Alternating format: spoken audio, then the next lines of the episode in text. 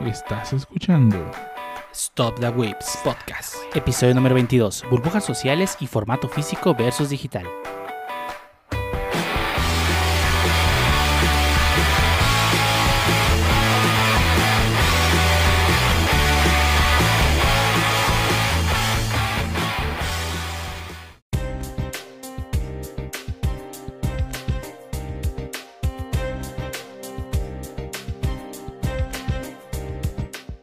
Bienvenidos a Stop the Voice Podcast, episodio número 22, un podcast dedicado a hablar de anime, internet, juegos, manga, desarrolladores y demás cosas que le interesan a los whips. Y el único podcast donde esperemos no haya ningún traidor. Y el día de hoy tenemos a muchos integrantes de este podcast aquí en esta sala virtual esperando para hablar. Y empezamos contigo, Jarvis, dinos, ¿cómo, cómo has estado? Ah, perfectamente bien. Ah, bueno, no tanto. De hecho, llegué a tener un poco de tos. Perfectamente, bueno, no tanto. Llegué a tener un poco de tos y sigo teniendo tos. De hecho, este fue el dolor de cabeza las últimas semanas para la edición del podcast. Espero que hoy en particular no lo sea. Pero ah, ah, jugando, ah, eso sí, jugando Among Us, ese nuevo pequeño juego multiplataforma, de hecho, y muy divertido, debo decirlo, y muy adictivo siempre y cuando pues juegues con varias personas, ¿no? Eso Ah, diría un traidor. eh, sí, y un asesino diría eso. Ajá. Pero bueno, continuando, ¿cómo ha ido tu semana, Pancho? Pues bastante regular, diría yo. Digo, no fue especial, pero sentí que se me frió el cerebro a media semana, sí, por alguna razón. Y pues creo que voy a dropear Fire Emblem, el que estaba jugando, no sé. Perdí la emoción a la mitad del juego. Digo, es replay, así que no me pierdo de mucho. ¿Y tú, Medinilla, qué has hecho? Trabajar, trabajar y trabajar. Ahora sí está en chinga. Este, Trabajo muy muy duro. duro, como un Como esclavo. un esclavo. Ya espero que la otra siguiente semana. No, la siguiente semana va a estar igual, creo. Pero. No, es- sí, sí, Pancho, la siguiente semana yo la veo igual. Es más, creo, Ah, que, un poco, creo que un poco peor. Ajá, y entonces quiere decir que ese Pancho va a trabajar más duro. Ey, como un esclavo. Ajá. Pero pues sí, pude jugar un poco de Among Us, ese, el nuevo Fall Guys. O sea, el, el que viene a sustituir Fall Guys en el, en el tren del mame. Eh, creo que cada vez, cada vez el tren del mame va agarrando un juego cada vez más simple. El siguiente creo que va a ser un juego de Atari. Entonces, No manches, ahori- ahorita que dices eso, o sea, no igual, pero si te fijas, la figura de la Among Us suele parecerse un poco a los monitos del Fall Guys. sí, ya el siguiente juego de moda va a ser unos puntitos sobre una pantalla negra. moviéndose de un lado a otro de la pantalla, ¿no? Ajá. un Battle Royale de Pong. Uh, Ah, bueno, hubo uno de Tetris, ni modo que no uno de Pong. Y en las noticias no es vamos a hablar del, del, del Super Sí, no es Mario mala idea. Bros. Battle Royale. Entonces, Ah, el Mario 36 o el 100. 32 Digo, o cinco. 35. 35. patínenle. Ese. El 34.8. Eh, y bueno, eh, Lee, ¿tú qué tal? Pues bien, igual eh, calando el nuevo juego de Among Us. Ya me imagino a los de Nvidia. Ah, que es una tarjeta más chingona para que tengan juegos con mejores gráficos y ¡pum! Un juego más simple. la verdad, eh, está bastante entretenido. Yo creo que la portabilidad de que puedes jugar tanto en el celular como en la computadora y lo sencillo que es, pues permite que bastante eh, gente juegue. La mecánica está entretenida. Y también, pues, eh, viendo series y pues trabajando. Todo aquí encerrado todavía, igual buscando en- entretenerme. ¿Y tú, Chatur, qué haces en tu tiempo libre? Pues en general he estado viendo anime y videos de YouTube, creo. he intentado hacer eh, retomar eso del ejercicio. Ya llevo varias semanas sin fallar tanto.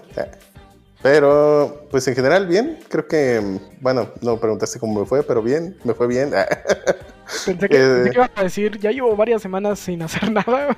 Ah, no, no, no, eso sí, sí, ya llevo varias semanas manteniéndome al menos haciendo ejercicio mínimo tres veces a la semana.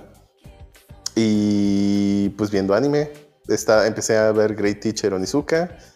Eh, está bueno, aunque la verdad la calidad de... Digo, creo que Crunchyroll lo tiene en la versión RIP de VHS, no sé. Digo, se ve que es viejísimo la serie. Y se ve, alcanza a ver así como que medio estática en el stream. Entonces, no, no sé. Eh, no, Es no he una serie del- jugado. Del, del 99, así que ya tiene Pues sí, 21 años. Evangelion sí, también. pero, y- pero pues no manches, podrían haber hecho un rip mejor, de bueno, de mejor calidad, creo. No, Ahí está. Evangelion, el Evangelion en Netflix se ve bastante bien. Sí, si es que ya la vieron, pues. Sí, no, bueno, yo no he visto la de Netflix, pero pero a- al menos hablando de Great Ichigo Onizuka, incluso hasta el audio de repente se escucha así como medio feo. pero bueno, Es la, eh, es la clásica, mm, así que se siente que estás viendo un VHS y la nostalgia te pega. Sí, sí, sí parece que estuviera viendo un VHS.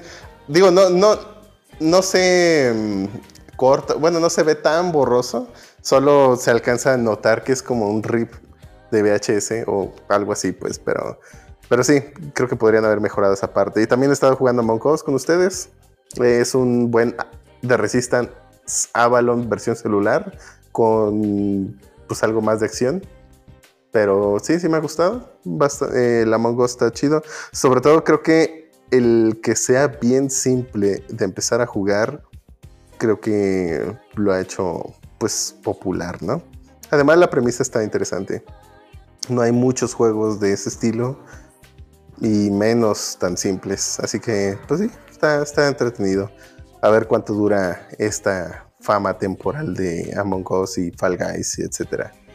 ¿Y tú qué tal, Dio? ¿Qué has hecho? Seguí como, como dicen por ahí, trabajando duro como un vil esclavo. Y pues nada, lo, normal con, con cosas del podcast y ordenando temas y cosas así, como pareciendo que hago cosas. y bueno, creo que ya vámonos al siguiente tema, que antes de que alguien se muera y tengamos que ir a hacer un meeting de saber quién vamos a expulsar de, de la nave, ¿verdad? Sí, del podcast. Ahí del podcast, vámonos. Vas.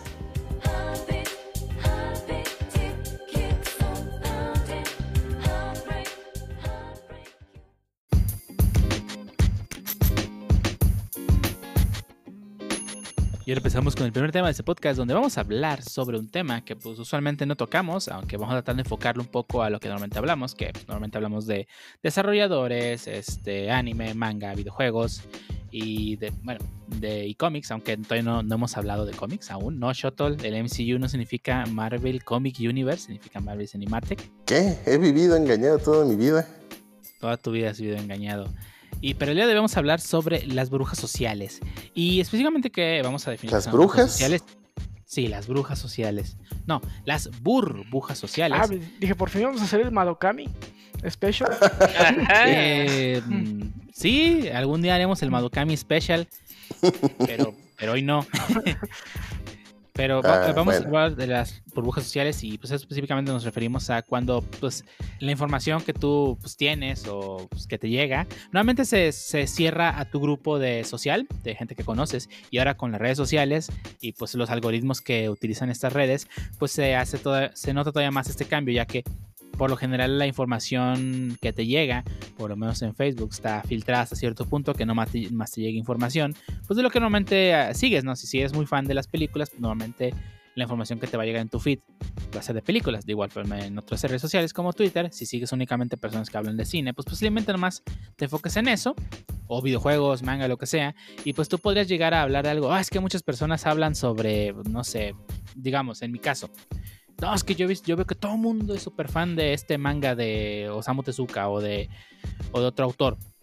Y pues resulta que no, o sea, nomás las personas que yo sigo pues, están interesadas en ese, man- en ese manga y pues a mí me ciega completamente. Y esto puede causar problemas ya que pues no ves más allá de tu círculo social eh, y pues esto se puede ver reflejado en situaciones, o sea, que no ves, este, que no, que no tratas de comparar cómo es, cómo ves tú la vida, cómo la ve otra persona o cómo es la situación pues fuera de tu círculo social, lo cual puede causar muchos problemas. Y pues para ello vamos a ver si ustedes les ha tocado alguna vez vivir esta situación de, es- de ese tipo, ya sea desde, el, desde dentro de una burbuja o, de, o verlo desde fuera de una burbuja. Bueno, antes de eso, digo nada más como contexto extra, ya sé, hay que, hay que dar. Ajá, exacto. Ah, es el Pancho. Sí, sabe. Primero que nada hay que definir de qué vamos a hablar exactamente, si bien ya diste un buen contexto. También algo que yo, no lo sabía. intenté, solo quiero decir que yo lo intenté.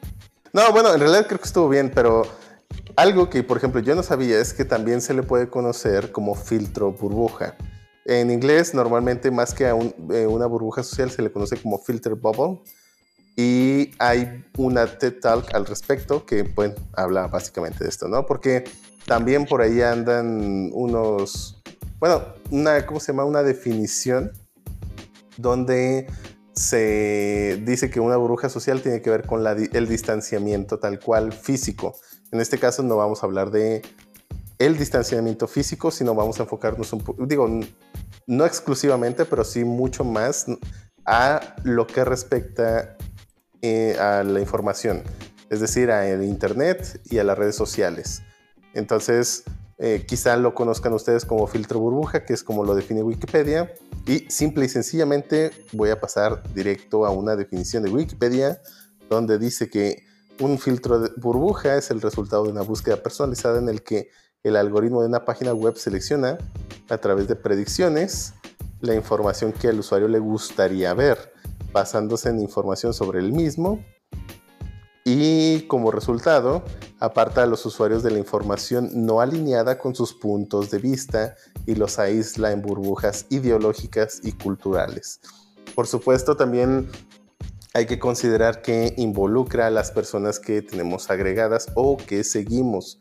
Muy seguramente vamos a seguir gente que publica cosas que nos gustan y, si bien ya no tiene que ver directamente con el algoritmo de la red social, pues eh, nosotros mismos nos estamos aislando en estas ideologías y culturas por nuestro propio gusto. También si mismo caso aplica, ¿no? A lo mejor si conociste a varias personas físicamente y solo agregas a un grupo muy particular que comparte tus mismos gustos e ideologías, pues mismo caso va a ocurrir, aunque no necesita, por supuesto, de un algoritmo ahí. Simple y sencillamente nosotros mismos estamos aislándonos y bueno, aquí están las dos partes, ¿no?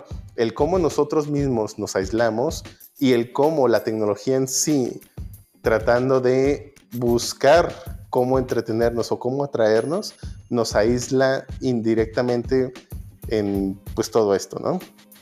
Al menos de tu pregunta, que era cómo nos afecta, ¿no? O cómo, bueno, ¿cuál era tu pregunta, Dio? La que habías hecho. Específicamente fue este, si ustedes les ha tocado pasar una situación de este tipo, o les ha visto ya sea desde dentro de una burbuja o fuera, y pues cómo, cómo creen que esto podía afectar a las personas tanto en su opinión, digamos que, o cómo ven la vida, o etcétera. O sea, un ejemplo que les haya tocado vivir. Yo, yo sigo dos cosas en Twitter, sobre todo, dos temas que se presta mucho a esto. Uno es sigo muchos stars o por decirlo de alguna manera, no sé si son stars les decimos influencers. En, ah, sí, ahora este, sí, este influencers, Bueno, sigo varios influencers que hablan sobre dos temas que se da mucho esto, que es uno es política, que se da mucho el yo, yo no diría en el que es en el que más se da. Sí, eh, política, que es el que yo creo que sí, tiene razón, Dio, creo que es el que más se da, en el que se crea mucho este sesgo de, sesgo de yo veo que todo el mundo apoya al presidente, pues sí, es que sigues a pura gente que apoya al presidente, pues entonces todo tu todo tu Twitter pues va a hablar de que todo el mundo ama y, le eh, eh, iba a decir algo más fuerte. le encanta lamer botas, digamos. Le encanta lamer las botas del presidente, pues sí, solo ves a eso. También están los del otro lado, ¿no? Todo el mundo odia al presidente, eh, es el peor presidente de la historia. Eh, pues sí, si ves pura gente, pues los, los famosos derechairos, pues también se, te va a dar el mismo caso, ¿no? En el que eh, no estás abierto a las opiniones de un bando o del otro y pues a todos los que... Y ahora con las nuevas políticas de Twitter en la que puedes mutear gente, pues todavía más. O que solo puedes dejar que gente que te siga comente en tus tweets. Esa también es otra nueva función de Twitter, pues todavía te aísla más de que pues todos los que te comenten pues te van a dar validación sobre lo que estás poniendo. Te van a decir que está bien chido y los que no pues los vas a mutear o simplemente no, ya no pueden comentar en tu post. Sí, es correcto. Ángel. Sí, algo que me gustaría agregar es, igual hoy en día, pues ya con todo el internet, pues ya es más fácil, como dicen, adquirir información de, pues, de todo tipo.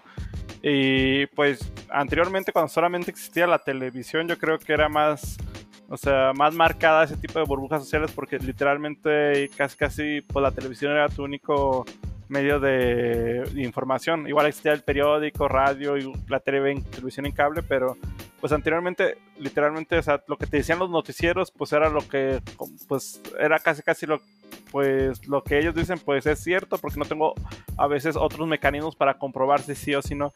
Ya pues ahorita con todo lo que existe de, pues, de redes sociales, todo yo creo que se crean como esos grupos, esos sesgos de pro algo o contra algo, que no, pues el cambio climático, no, que pues la pobreza, que la guerra, o sea, vas a hallar, y es algo positivo y negativo porque por desgracia hoy en día si hay alguien que tiene pensamientos extremistas, puede encontrar de una manera relativamente fácil gente que opine igual que él, que avalen su ideología y pues fomenten más ese tipo de situaciones, o sea, porque anteriormente pues mínimo socialmente ya estaba como que pues mal visto, lo podemos ver mucho con el vecino del norte que pues el presidente tiene eh, ideologías pues racistas o extremistas, o sea, la gente se siente identificada, decir, ah, no, pues como él piensa como yo, pues o sea, si es nuestro líder, pues no está mal hacer o, pensar esto. Igual, digo, y si pues frecuentas información que sigue reafirmando este tipo de cosas, pues más se va arraigando ese tipo de ideologías. Bueno, iba a comentar que sí, es, antes era muy, era mucho más marcada esta, esta diferencia, ya que, pues, digo, el único medio de comunicación pues era la televisión y no había forma de que yo físicamente pudiese contactar con alguien que está lejos, fuera de una carta, y lo cual tardaba mucho tiempo en llegar.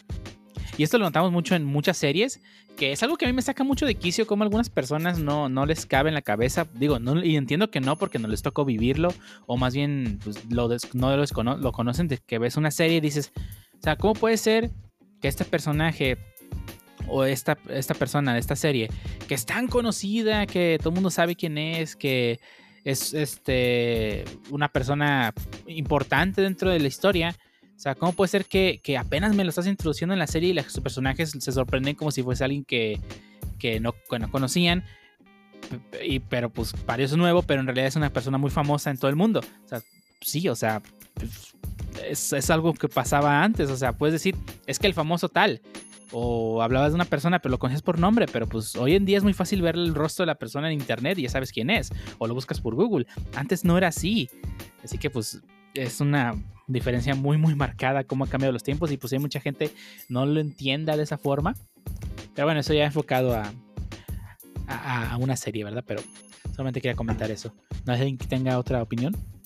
Bueno, algo del algo de lo que sí Ali tiene, tiene un buen punto y es por lo que no me gusta mucho la nueva moda de cancelar cosas. De que ahora alguien hace algo mal o algo que no les gusta y lo cancelan inmediatamente. Creo que eso tiene más cosas contraproducentes que beneficios. las cosas que están mal creo que se deben señalar y cómo va cambiando la forma en la que interactuamos y cómo cosas que antes eran bien vistas, pues ahora no lo son tanto. Eso creo que está bien. Cada generación ha cambiado la forma de ver el mundo y de forma de interactuar entre nosotros. Lo que está mal es cancelar lo que no nos gusta y, por ejemplo, las películas que se hicieron en otra, en otra época, con otra visión, pues no tenemos por qué cancelarlas. Tal vez señalar lo que está mal, señalar que eso ya no se puede hacer, esos chistes ya no están bien hechos, ya no está bien hacerlos, muy bien. Pero pues, cancelarlos es como olvidar qué pasó y gracias a todo eso que pasó es porque llegamos a donde estamos. Entonces, nos va creando otro sesgo, otra burbuja en la que, pues bueno, todo lo que ya pasó y estuvo mal nunca sucedió y siempre fuimos la sociedad perfecta, ¿no? Sí. Y bueno, más bien lo que quería hablar era acerca, es exactamente de cómo es curioso, eh, bueno, básicamente sería hablar de cómo no somos obviamente la sociedad perfecta, sino que además el, el hecho de que bueno, básicamente del por qué es malo, o sea, qué tiene que, o sea, está bien, me van a mostrar solo lo que yo quiera, qué tiene de malo, o sea, pues, está bien, ¿no? Normalmente, o eso parecería en principio, pero en realidad sí tiene algo malo, ¿no? O sea, no formamos nuevas opiniones al encerrarnos en, en una sola cosa en, una sola ideología y al no ver las opiniones, por ejemplo, a lo mejor hay alguien que critique algo que nos gusta, pero si nosotros vamos a ver solo lo que nos gusta, entonces no vamos a ver esa crítica y a lo mejor esa crítica nos cambiaba el, todo el panorama para pensar, a lo mejor no dejar lo que nos gusta, pero sí verlo de una manera más objetiva o más realista, ¿no? Entonces es allí donde está el peligro, donde no nos deja ver las cosas de forma más realista al encerrarnos en un solo tipo de, información. También, por supuesto, información nueva es bien difícil que, se esparza por, todas las redes sociales. ¿Por qué? Porque si es información nueva, pues a nadie le importa. y por lo tanto no está dentro de ese ecosistema social o esa burbuja y por lo tanto no le va a llegar a las personas, aunque sea información bien importante. Entonces también es bien difícil eh, eh, esparcir información nueva y relevante a través de, estas, de estos filtros o de burbuja o estas burbujas sociales. Entonces, ese también es otra cosa muy, muy mala que necesitamos considerar. Y uno podría pensar, no, pues ahora que, que con el Internet fluye la información bien, bien perrón y todo, lo cierto es que pues no sucede así, es bien curioso. Tanta tecnología y aún así tenemos estos problemas y es algo meramente cultural, o sea, tiene que ver con solo porque nos gusta. Está bien curioso.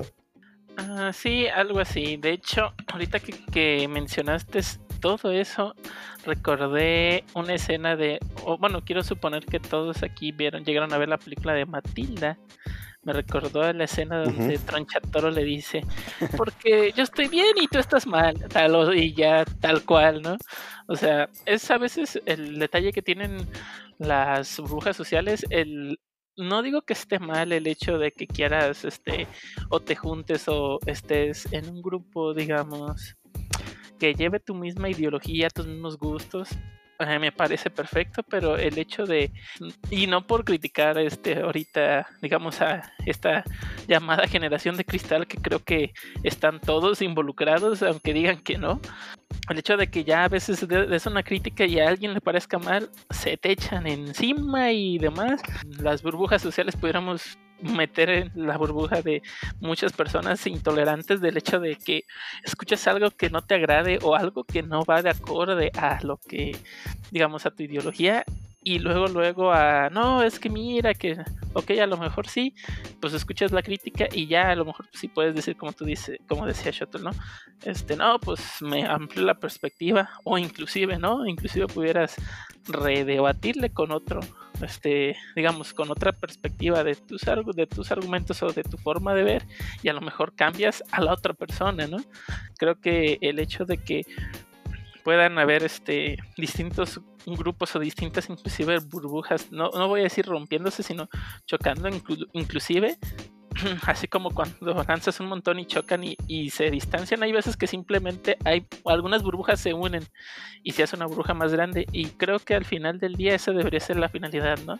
Ayudar a la sociedad a crecer, o sea, yo sé que estoy hablando muy románticamente en un sentido muy utópico quizás y la sociedad es más difícil que eso, pero es lo que hay, ¿no?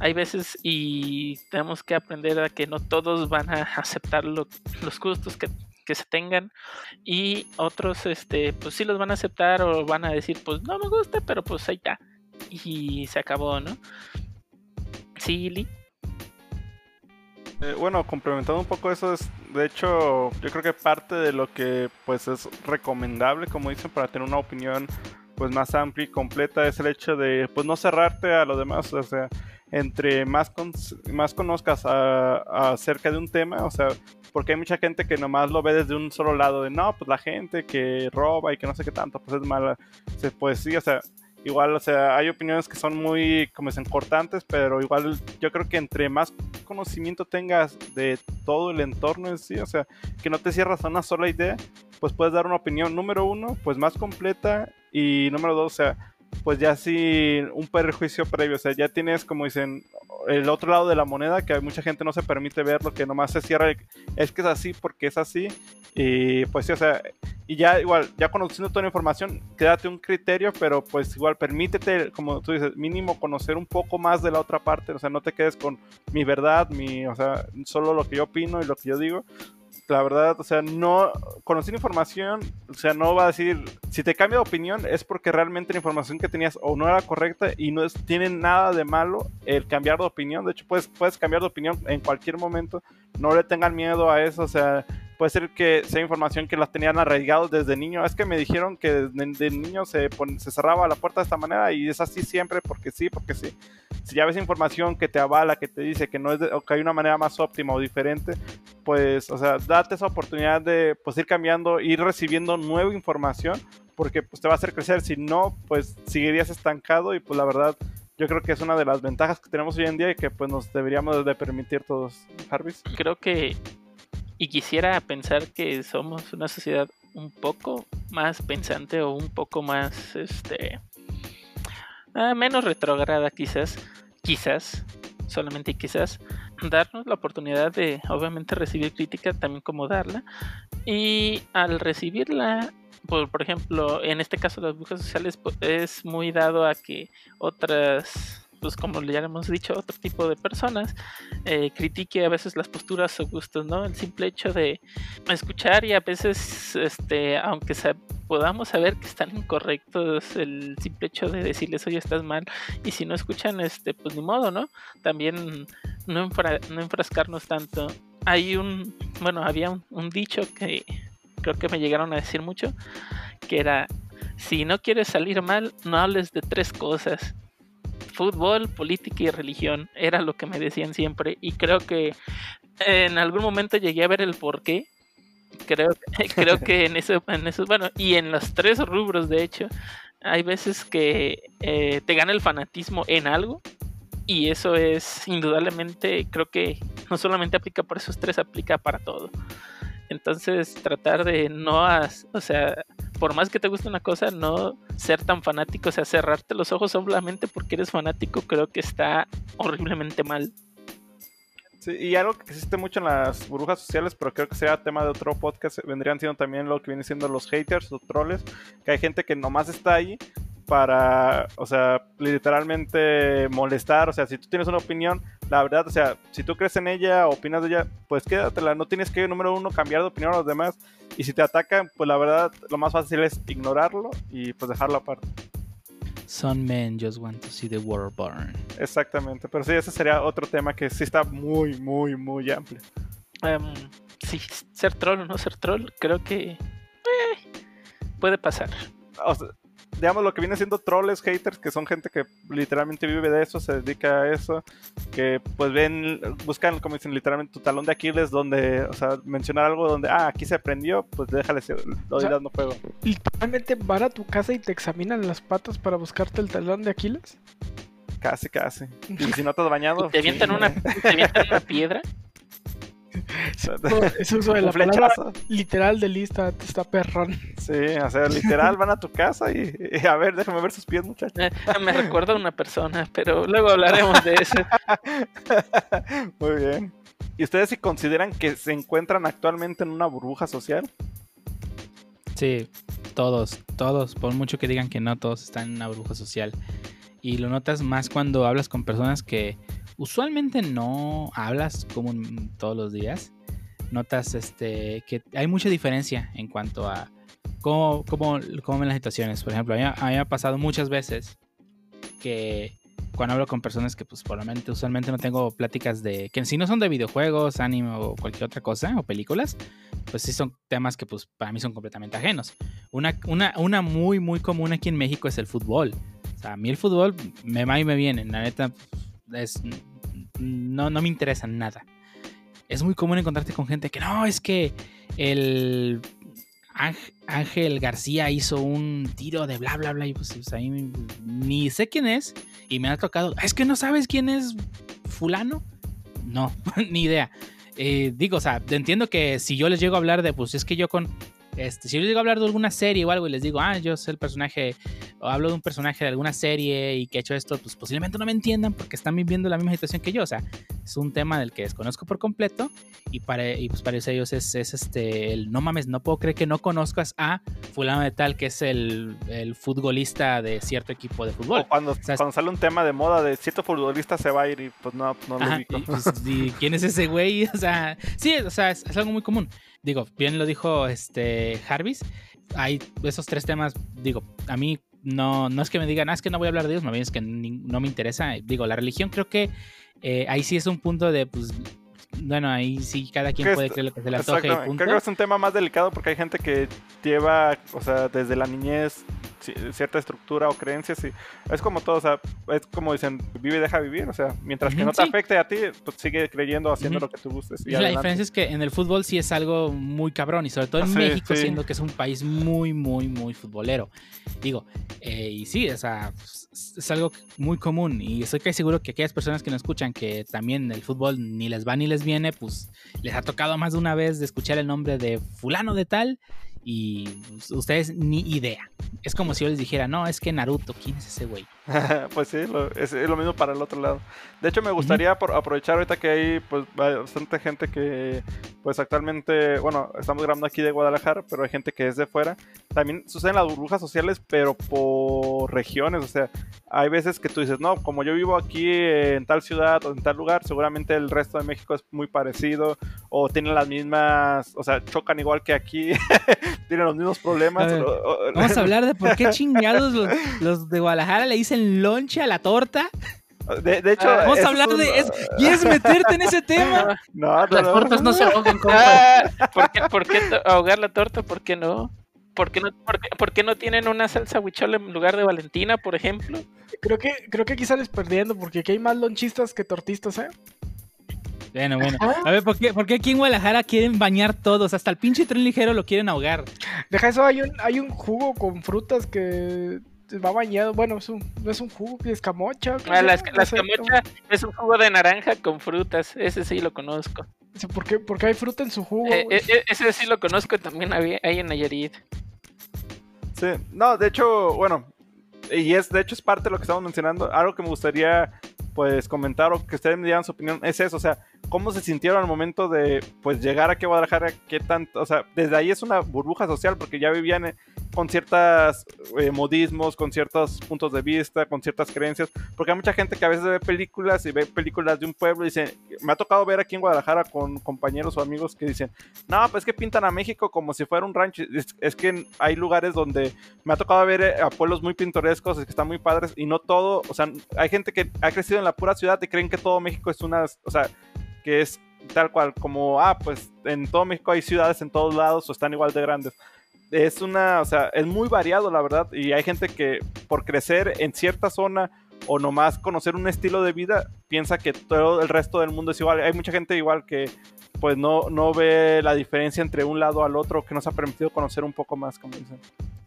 Ah, bueno, en mi experiencia personal, por ejemplo, cuando yo llegué aquí a Guadalajara, a mi primera empresa, que obviamente no mencionaré, bueno, la mencionaremos como DHL, para cambiarle las letras de la verdadera.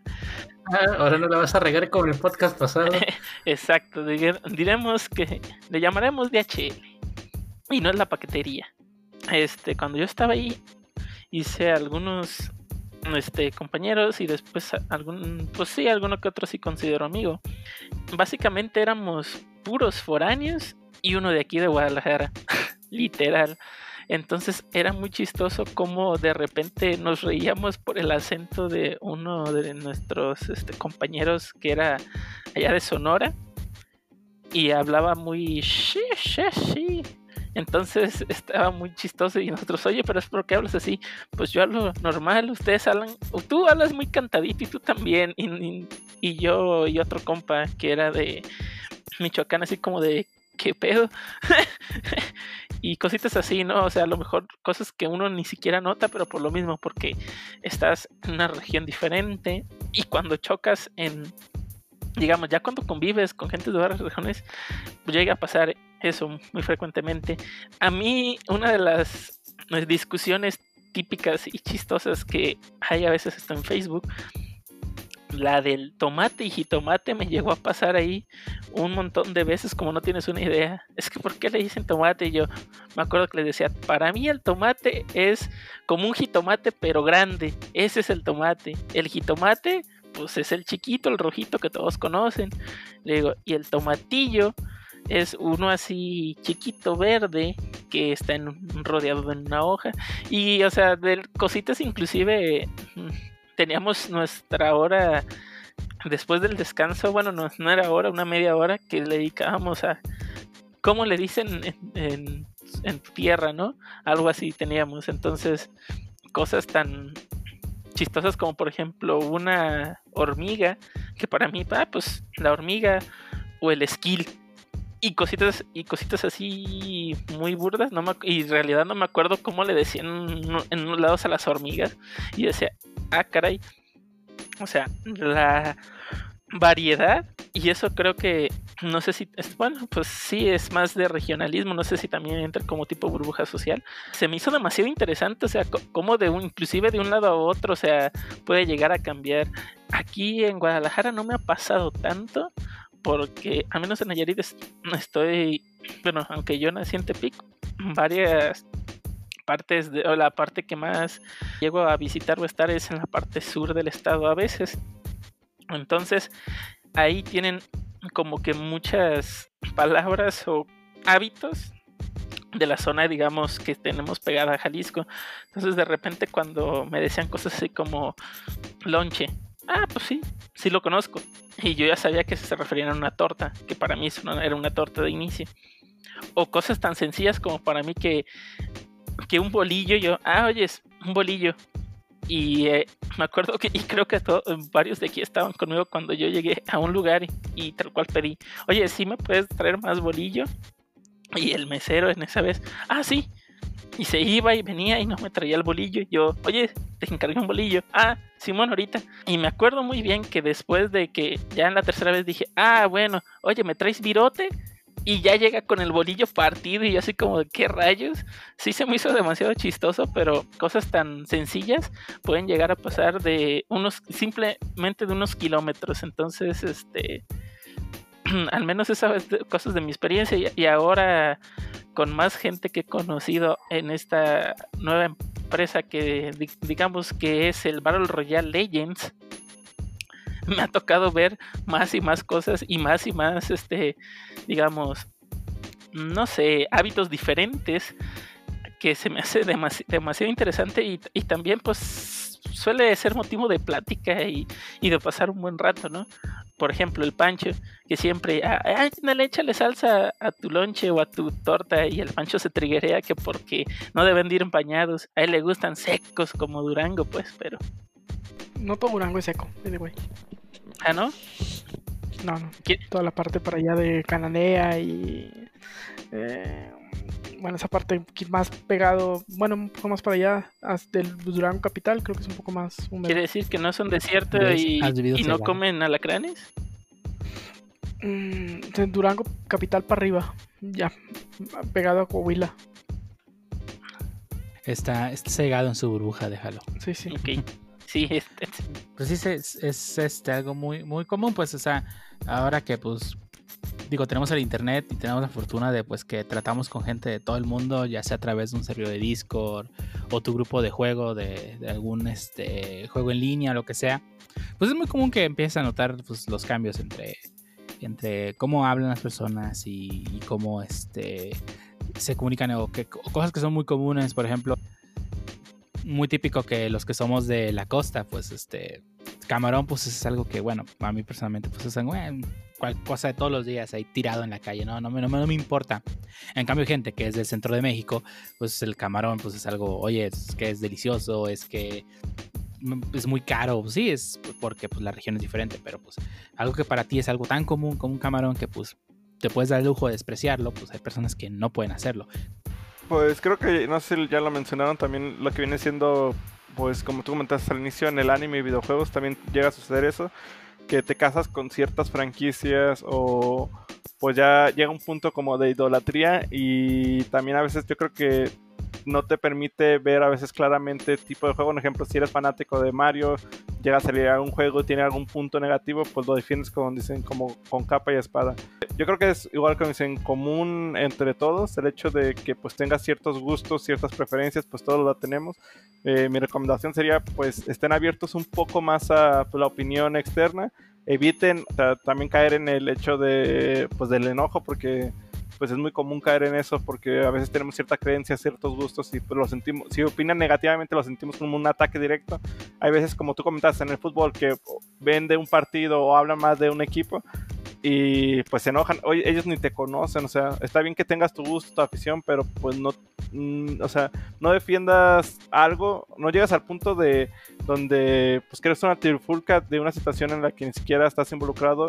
Igual mi recomendación es quédate con lo que tú crees, pues ten tu opinión, igual pues si se puede compártelo y todo, pero no, no caigas en ese tipo de, de agresiones, como dicen.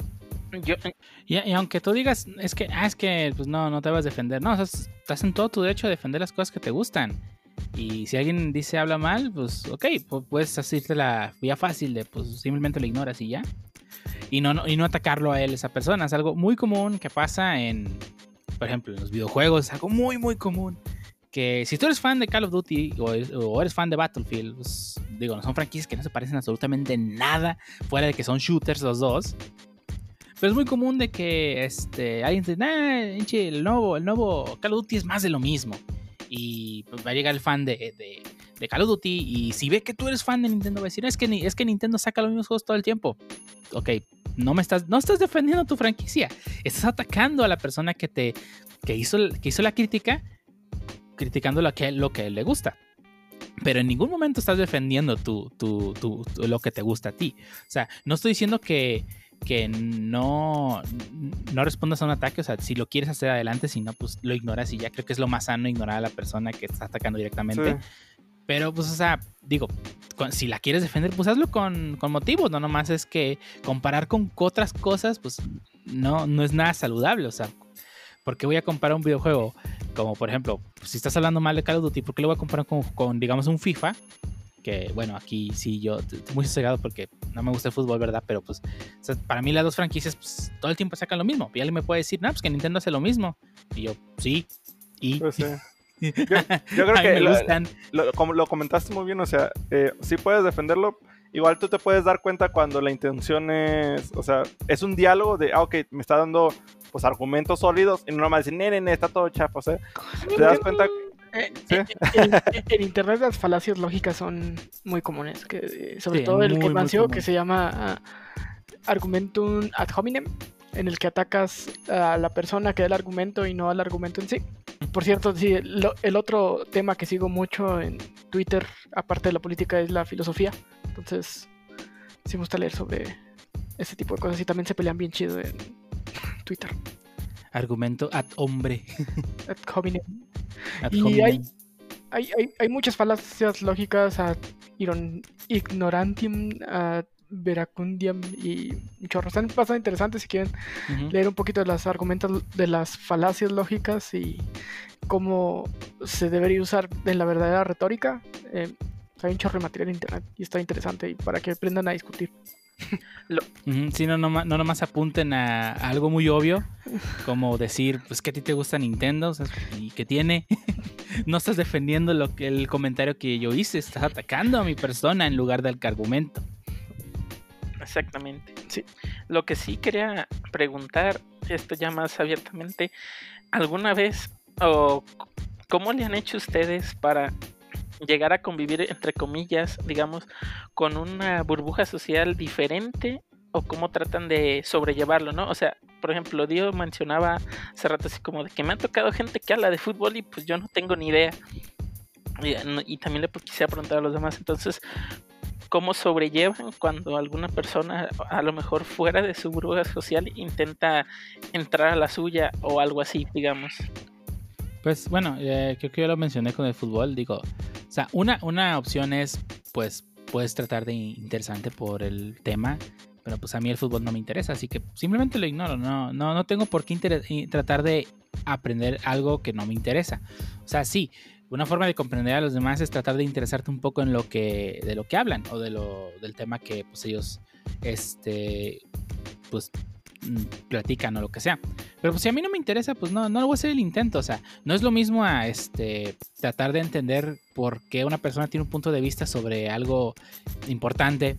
Porque vean, sinceramente el fútbol no es importante en ningún tema de videojuegos. si es realmente importante, puedes vivir sin él. En cambio, en un tema un poco más este, delicado como puede ser este política que pues es donde ya había dicho es donde contrasta mucho pues no simplemente voy no lo voy a ignorar más bien es un ah, voy a tratar de entender por qué piensas de esa forma y este, ver tu punto de vista, no nomás mandarte al diablo porque piensas diferente.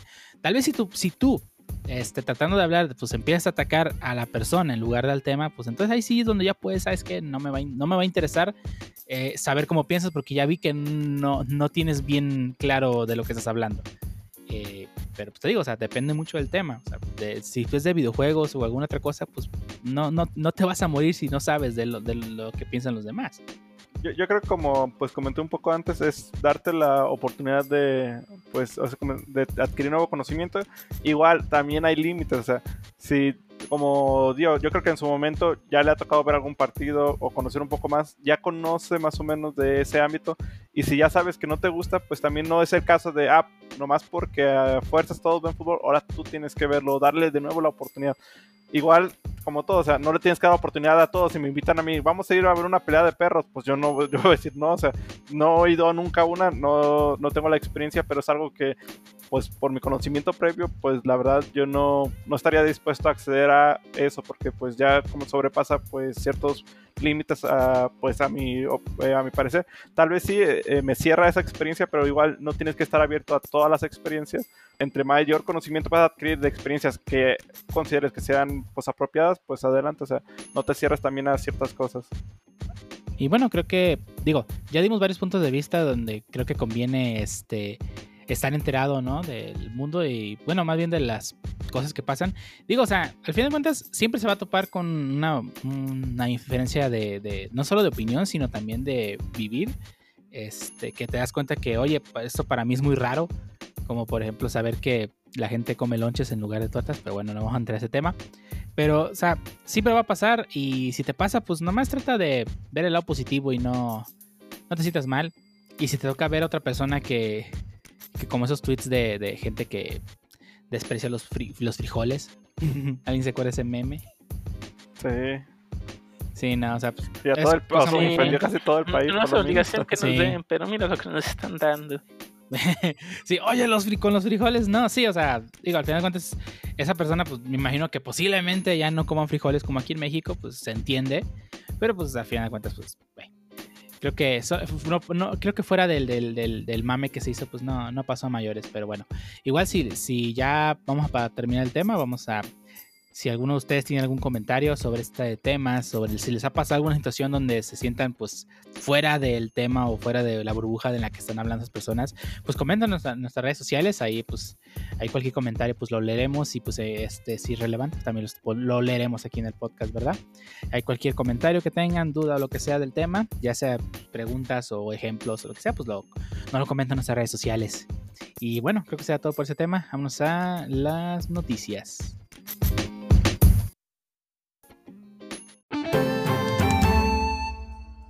Ahora empezamos con la sección de noticias de Shottle, donde sorpresivamente esta vez Shottle sí nos acompaña y de hecho va a dar la primera noticia. Shottle, dinos qué, qué, pasó esta semana. Bueno, esta semana hubo, por supuesto, un anuncio muy esperado, al menos para mí, donde anunciaron las nuevas tarjetas de video de Nvidia.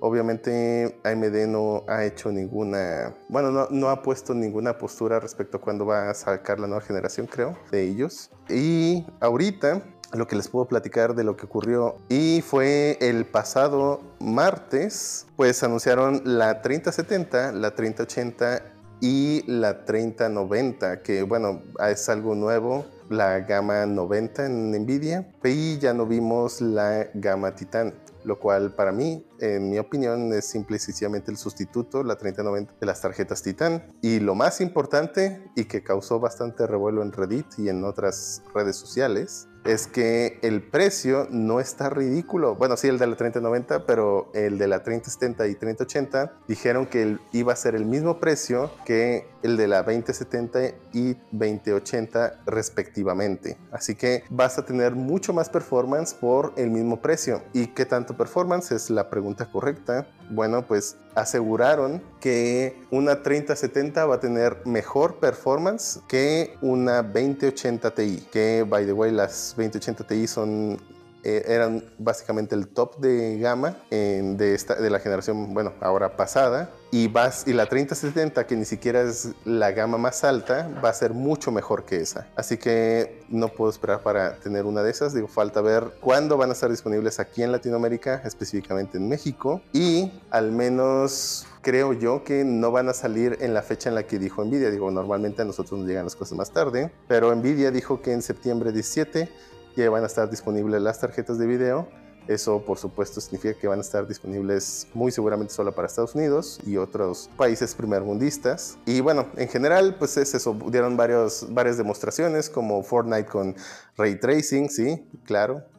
Habría que ponerle ray tracing a todo, entonces Fortnite, ¿por qué no? Y mostraron también un video de Cyberpunk 2077 corriendo en 4K, si no me equivoco, con una de estas tarjetas. También mostraron Call of Duty, Warzone y creo que algo de Minecraft, no recuerdo si Minecraft. Y por supuesto las gráficas comparativas en cuanto a performance. Ah, también Valorant. Y de hecho presumieron que Valorant podría correr, bueno, insinuaron que Valorant podría correr a, a 320 Hz.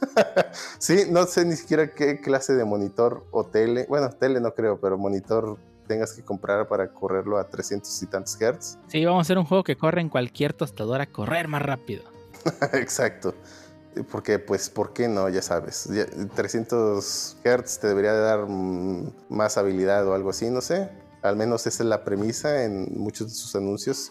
Y pues ya, básicamente ese es todo el anuncio. El precio, las gamas y las fechas, obviamente. Que bueno, insisto, o bueno, más bien repito, la 3070 va- dice que va a estar disponible en octubre, mientras que la 3080 el septiembre 17 y la 3090 hasta el 24 de septiembre. Esas son las fechas anunciadas en esa presentación. Pues obviamente hay que esperar acá para nosotros. Pues ya nomás es eso, básicamente. Y ah, bueno, no, también otra cosa a notar es que ya se había rumoreado desde antes que en lugar de los 8 pines ahora va a tener 12 y van a venir con, bueno, todavía no aseguran si va a venir el cable o no, pero ya aseguraron que lo vas a necesitar. Esperemos venga el cable cuando compres una de esas. Y también dijeron que las fuentes sí van a ser compatibles.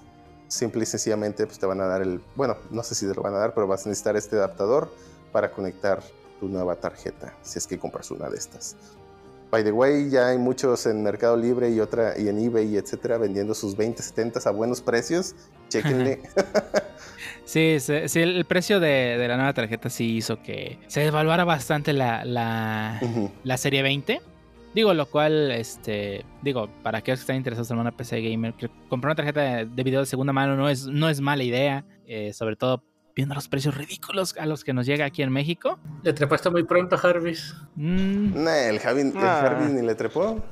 no, le iba, no iba a treparle a una 3070. No, la verdad es que este, este, está bien, este...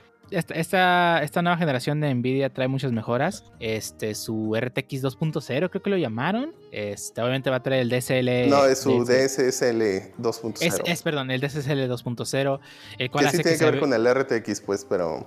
Digo, al final de cuentas es para poder escalar imágenes a, a resoluciones mejor, mejores. Bueno, es el, es, es el escalado y es el RTX con un... Bueno, que pasa a través de un mo- modelo de machine Bueno, por- a Exacto, al través de final un de cuentas es modelo. una IA. Una IA lo que hace todo el procesamiento que corre en tu GPU. Y pues, o sea, no necesariamente estás, estás viendo las imágenes realmente en la resolución. Es, más bien, perdón, ves las imágenes en la resolución, pero no están rendereando a esa, a esa resolución. Es el, es el algoritmo de SSL el que se encarga de hacer esa magia, digamos. Pero o sea, sí está Ah, bueno, muy an- chido. antes de que sí, antes de que se me vaya, también mostraron varias cosas que tienen que ver con software, a pesar de que pues el anuncio principal eran sus tarjetas de video, pero también mostraron entre, digo, creo que Nvidia es uno de los que más ha intentado empujar en el avance de proveer modelos de inteligencia artificial Ujú. pues variados. Por ejemplo, mostraron lo de Nvidia Broadcast, donde también van a incluir, bueno, ya tenía los actuales paneles o, o drivers o como sea que se llamen de Nvidia una función para mejorar de forma significativa la claridad del audio, es decir, eliminando ruidos externos. Y ahora van a, bueno, se enfocaron mucho en esta presentación sobre cómo funcionaría con este DSLL2 que ya es toda una suite de varios modelos que proveen a través de NVIDIA. Otra cosa interesante es que pro- propusieron el NVIDIA IO, que por ahí, bueno, leyendo un poquito más acerca de qué diablos era esto, porque pues no me quedó muy claro durante la presentación y en, después al día siguiente o, o bueno, unos días después en Reddit, los mismos, bueno, gente de mismo NVIDIA hizo un Ask Me Anything a través de Reddit donde pues podía cualquier usuario hacerle preguntas y entonces dieron más detalles acerca de qué era esto. Por lo que leí en los comentarios, básicamente tiene que ver con que el, el SSD, que digo, en teoría eh, va a haber, bueno, se benefician eh, con los NVMe de la nueva generación, que creo que sería también la 4, si no me equivoco, o la 3, no, bueno, la nueva generación de los NVMe, eh, ¿qué tiene de diferente? Bueno, pues en lugar de usar el CPU para, eh, bueno, en general se supone que los datos pues vienen comprimidos o destructurados hasta cierto punto y el CPU o pasa pues a través del chipset, luego el CPU y hace una conversión relativamente rápida de la información hacia pues ya de la información guardada en un SSD a ya ser útil. Y entonces en lugar, bueno, lo que propone Nvidia es en lugar de utilizar el CPU para eso, dicen que mejor hay que usar la GPU. Esto te supone, al menos en, en- según la información que ellos mismos proveen, una diferencia en compresión de hasta 2 a 1. De, perdón, de transformación o bueno, en velocidad en general de lectura de hasta 2 a 1. Es decir, podrías tener el doble de, velocidad de lectura utilizando su, eh, su bueno, una GPU compatible junto con un NVMe compatible, podrías acelerar la lectura. Que de hecho también algo interesante que eh, dentro de los comentarios, que eso ya es a lo mejor un poquito más fuera de tema, es que eventualmente dijeron que pues habrá desarrolladores o bueno, juegos específicamente que te van a pedir requisitos en cuanto a la velocidad de lectura de tu unidad de pues principal de memoria, ¿no? Un Ujú. SSD o digo ya en los discos duros ya pues, ya es raro, ¿no? Verlos. ¿Qué son los discos duros? Ey. Pero, pero eso se me hizo interesante, ¿no? Porque es cierto, imagínense, eh, ah, bueno, ahora ya tenemos juegos cada vez más grandes. Ahí está el Microsoft Flight Simulator con escala uno a uno de todo el planeta.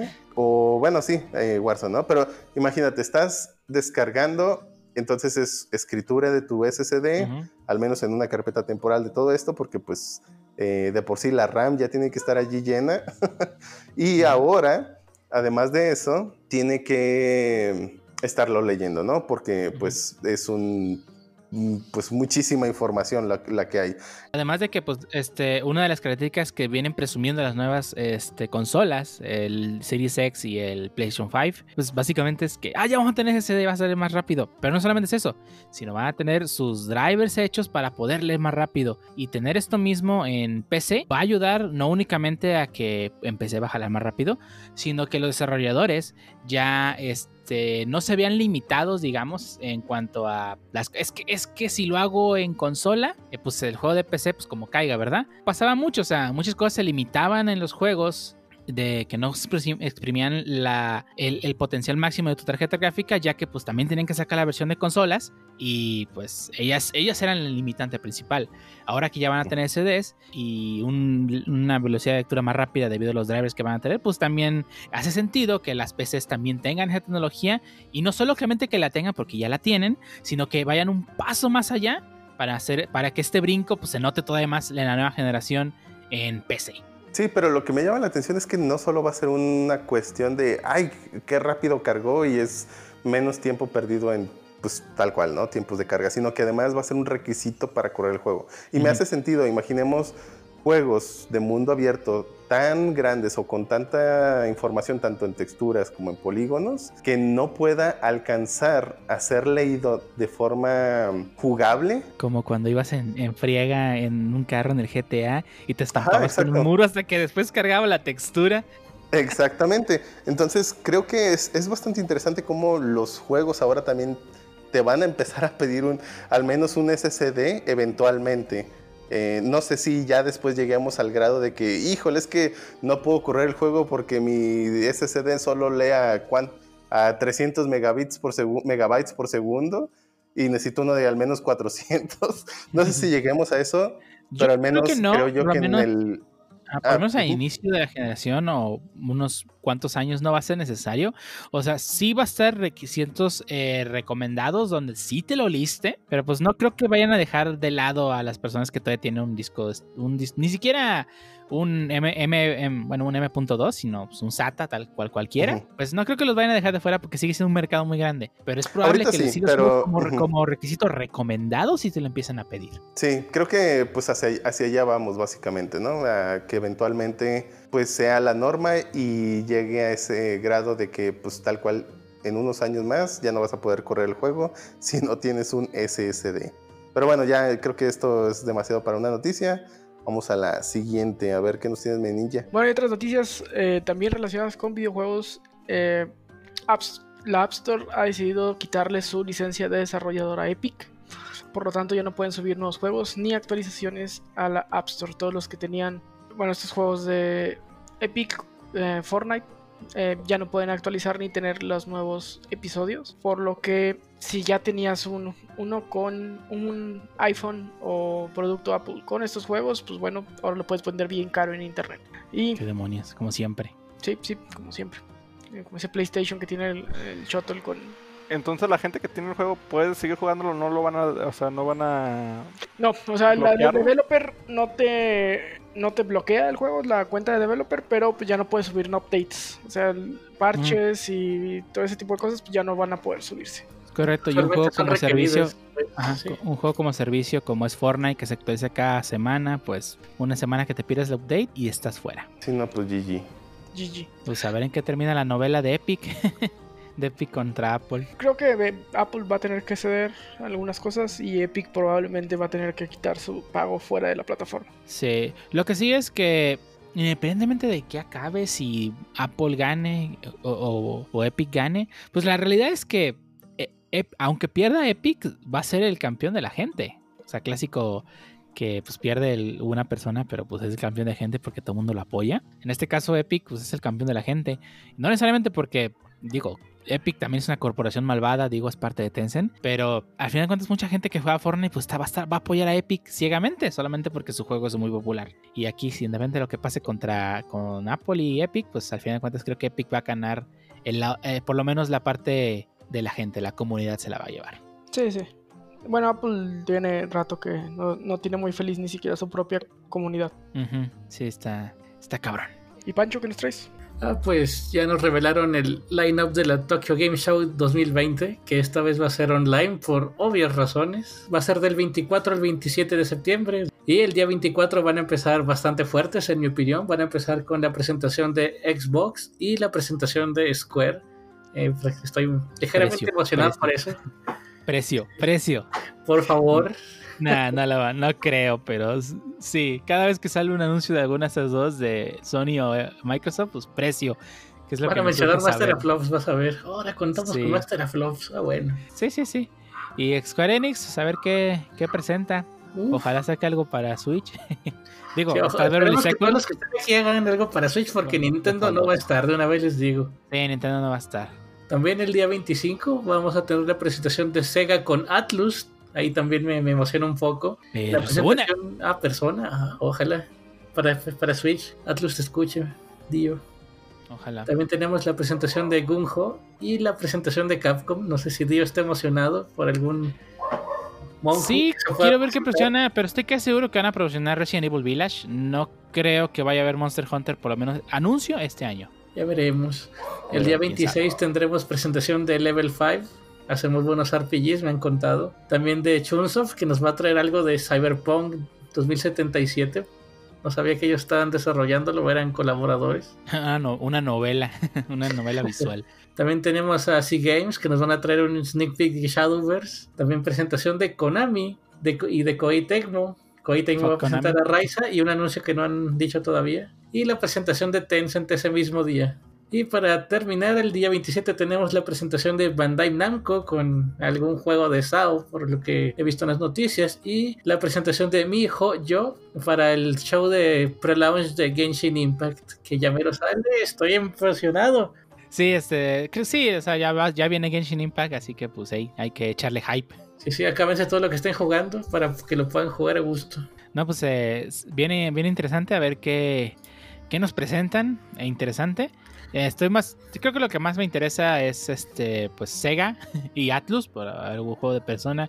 Obviamente Xbox, pues más que nada por el precio, no tanto por lo que presenten. Y pues Square Enix, a ver si ya se digna sacar otro juego interesante. O mínimo mostrar tráiler de la parte 2 del Final Fantasy VII, que pues ya no ha dicho nada. Pues ya veremos. Y hablando de presentaciones de juegos, ¿qué nos traes, Dio? Ah, pues verás. Acá pues ya, la costumbre de Nintendo ya lleva tres, tres este, semanas sacando Directs. Y pues en esta ya por fin fue un... No un propiamente Nintendo Direct, como lo que esperamos, pero era algo que estábamos esperando desde hace rato. Y pues fue este...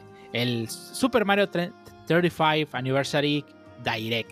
Donde pues tal cual este, hablam- eh, presentó este... Pues varios de los juegos que, que van a que van a que van a venir, que vienen y, que van a estar este, para celebrar el 35 aniversario de, Super- de la franquicia de Super Mario Bros. Y pues el primero de ellos es este que ya tenían años rumores, más bien no años, meses el rumor de que ahí venía y ahí venía y ahí venía y sí, llegó. Es la colección de 3D All Stars de Super Mario Bros. donde que va a traer Super Mario 64, Super Mario Sunshine y Super Mario Galaxy. El primero y el 2 lo ignoramos por completo porque al parecer no existe. Este es- sí, sí, sí me gustó este anuncio. O sea, sé, que va a ser 60 dólares, lo entiendo perfectamente y vamos a hablar un poco de ello en el tema de más al rato. Pero eh, digo, es, es nostalgia, son juegos de Mario, plataformers bien hechos. Que principalmente Mario 64, que creó una escuela totalmente. A quien diga que Mario 64 no fue influyente, no sabe de lo que está hablando. O sea, sí puede que, entonces- puede que hoy en día se sienta un poco eh, tosco la cámara, pero no. Mario 64 que es la escuela. También pues Solo an- a comprarlo, el 64. Sí, Tengo ya tiempo 64. queriéndolo jugar, pero pues no quiero emularlo tampoco. Bueno, a mí el Galaxy porque sí me gusta bastante. Está muy divertido el Galaxy. De bueno, el Mario Sunshine creo que es el que menos me interesa, pero pues hey, más juegos de Mario, por mí está bien. Digo, ya los ya, refritos, no hay pedo. y hablando de refritos, pues, también tra- trajeron ya, ahora sí, ya tratando de rescatar todo lo rescatable del Wii U, porque de por sí ese- barco está más hundido que el Titanic y pues ya vamos a rescatar todo lo que podamos. Y este, pues va a venir el Super Mario 3D World Plus, Bowser's Fury, el cual pues solamente mostraron una- un vi- video muy corto, posiblemente, yo, obviamente va a ser un DLC o, o más bien una, no un. DLC, sino una expansión del juego, lo cual pues, va a estar bien, va a ser más niveles. Muchos de los ports de, de Wii o Wii U que han sacado, como el Xenoblade, todos esos. Sí, es correcto. Y pues ah, digo, es un gran juego el Mario 3D, 3D World. Este, obviamente, bueno, salió 3D Land para 3DS y 3D World para Wii U. Es un excelente juego, un muy buen multiplayer, eh, con niveles, este, pues sí retadores. O sea, hay niveles de ese juego que sí se sienten muy, muy, muy reta- retadores. Pero pues excelente. Y pues ahí ese se va a salir hasta el siguiente año, hasta, hasta, hasta febrero. Ay, creo que no mencioné el de la colección. Ya sale este mes, el 18 de este mes. Y va a ser limitado, se me pasó decir eso. Que va a ser limitado nomás hasta, hasta el 31 de marzo lo van a lo van a vender. Y si no lo adquieres en ese momento, ¿qué crees? Ya no lo vas a poder conseguir. Y la precompra ya está activa, by the way. La precompra ya está activa. Y, y también de- del, del, del Mario, este, Mario World. 3D World, perdón. Y continuando con los anuncios, pues también está el Mario, eh, bueno, el Game Watch con los dos primeros Mario, el Mario 1 y el Mario es 2, el que fue aquí en, en, América como conocido como de Los Levels, que pues imita tal cual lo que es un Game Watch, pero esa vez tiene pantalla de color, eh, tiene tres minijuegos, tiene minijuegos, perdón, trae los dos juegos de Mario y aparte sirve de reloj. Está bien, bien chido, se ve muy, muy chingón. Espero al- alcanzar a uno porque de verdad está muy interesante. Y pues también nos presentaron Mario, Super Mario Kart eh, Circuit, Home Circuit, el cual pues te deja hacer tus pistas con un carrito de control remoto que puedes controlar desde tu, desde tu Switch para poder este, hacer carreras este, en, en cualquier lado. Digo, para gente que tenga mucho suficiente espacio en su casa, creo que es algo muy bueno. Aunque por lo visto, viendo detenidamente el video, al parecer te deja tal cual trazar una ruta por donde puedes pasar al inicio, lo cual pues aunque tengas una casa con muy poco espacio, creo que por lo menos debajo de los sillones o alguno podrás crear una pista y pues ya dentro de tu Switch vas a poder ver utilizando realidad virtual porque la, el carrito va a tener una cámara, vas a poder ver la pista y pues aventarle ítems a tus oponentes que pues en, digo, No, no sé si va a tener multiplayer donde tengas más carritos, pero pues de- creo que, digo, falta más información a ver qué nos revelan. Es el, que- es el anuncio que se hace más. Digo, si no chafas, sí, más. Pues bueno, no sé cómo explicarlo, pero siento que lo vas a comprar y lo vas a rumbar. Es, es muy probable que eso pase, pero pues, oye, ¿Alguien digo, o sea, el Rocket League, el Rocket League de carritos de control remoto? Oh, sí, era genial. sí. ¿Qué es eso? Es Sí, que o Nintendo sea, es- de es- querer traer la, la realidad aumentada a todos los- lo que pueda, pues siempre lo ha Sí. Se intentado. ve bien chido. Digo, sí, ya, ya chido, siempre lo he intentado. pero creo que es un, Tengo demasiada rejugabilidad. es un proyecto muy experimental que Sí. pues vas a jugar tres veces y ya nunca vas a volver a tocar. Sí, es si pudiéramos salir afuera y jugar sin, sin miedo a que lo roben o miedo a infectarnos.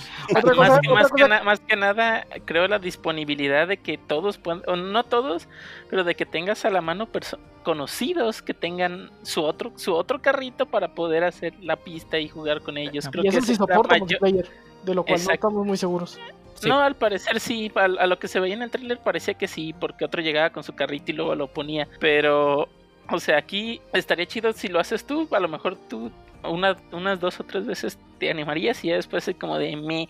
Creo que aquí lo interesante sería que realmente tuvieras eh, otros camaradas que lo tuvieran y poder jugar con ellos. Creo que lo tú- haría más interesante. Tú solo tiene mucho sentido la realidad aumentada porque pues en realidad tú estás viendo la pantalla del Switch, no estás viendo el carrito.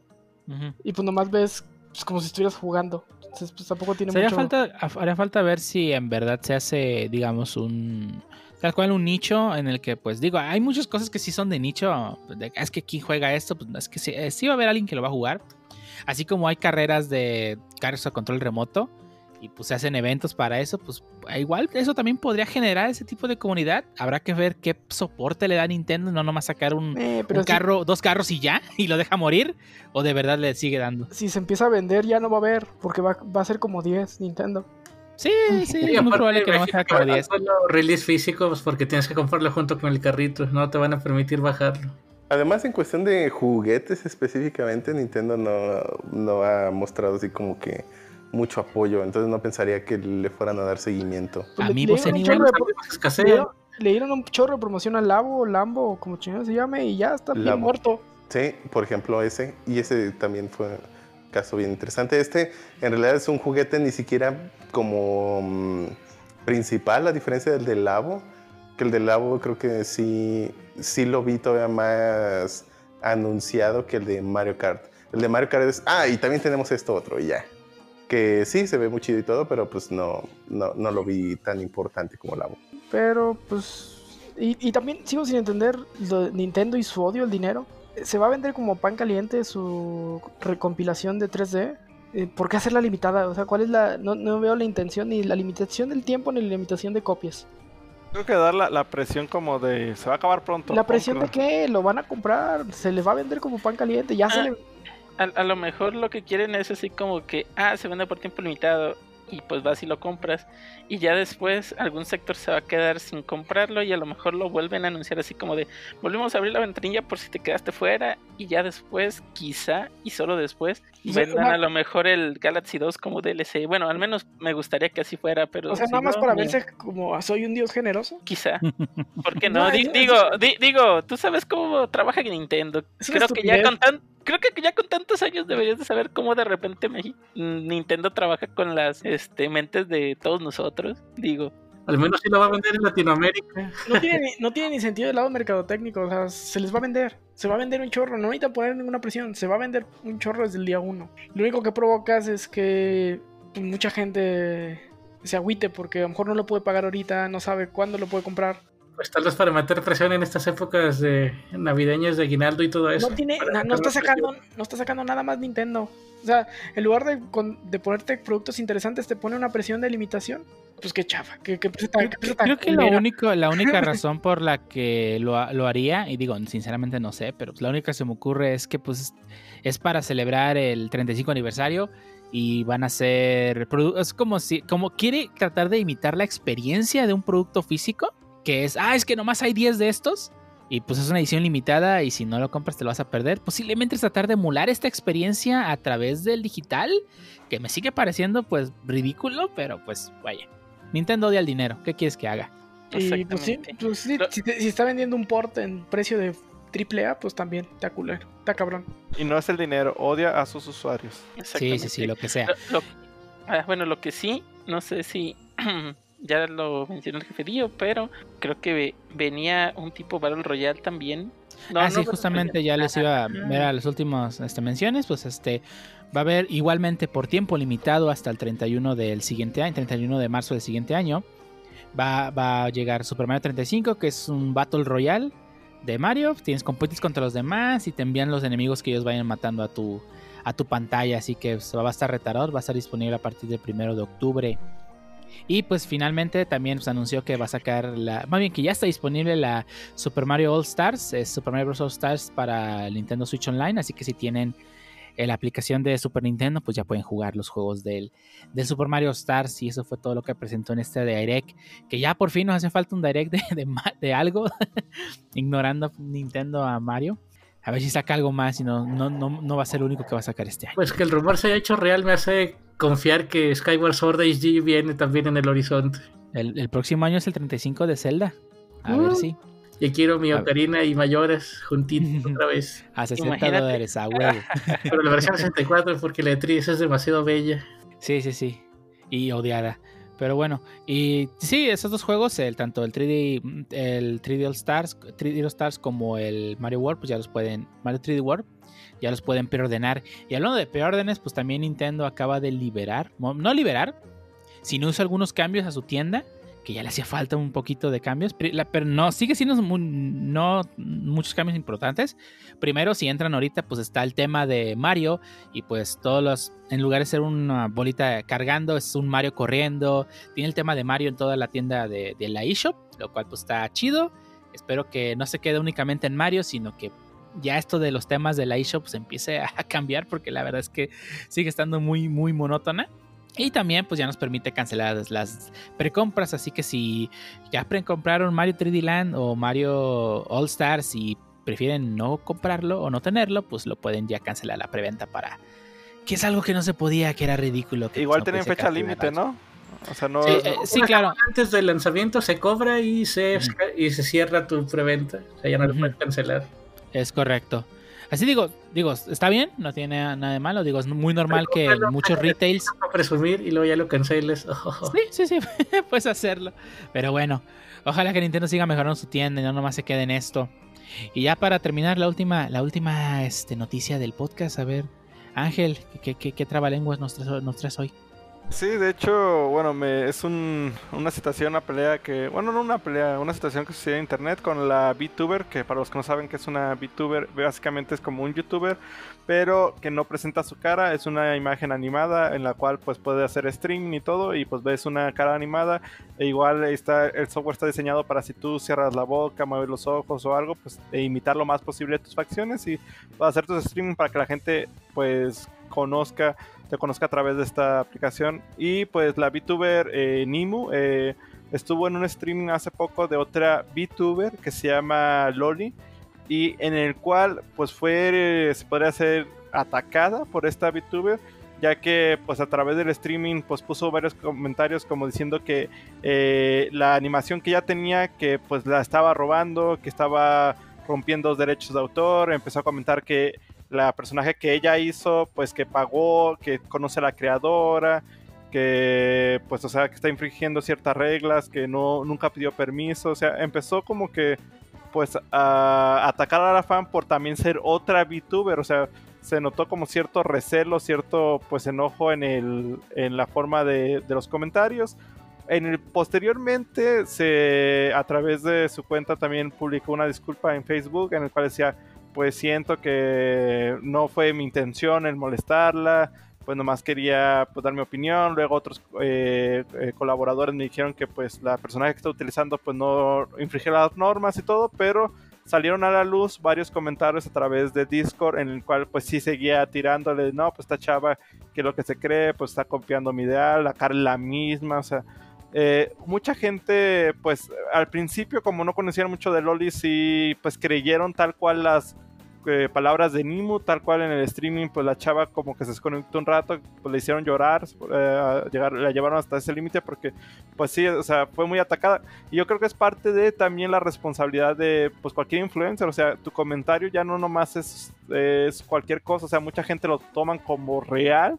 Y aquí pues se le volteó la moneda porque la gente investigando pues, se dieron cuenta de que era una aplicación de que estaba eh, libre en Steam por la workshop y que pues no infringía ninguna de las normativas, que pues realmente ya no era dueña de pues de la personaje en sí, o sea, no tenía los derechos de autor, o sea, no, no, todo lo que estaba diciendo era pues básicamente una mentira. Ahorita todo el internet se le echó encima, ya perdió creo que la mitad de sus suscriptores y es parte de, pues también como dicen, pues no decir las cosas por nomás. Yo creo que lo que más le afectó fue hecho, el hecho de que salieron, o sea, que pues tal cual en su comunicado donde pedía disculpas, estaba diciendo que su intención no era esa. Y pues por todos los comentarios que dicen, los comentarios que dejó en el video, pues se nota claramente que fue lo contrario.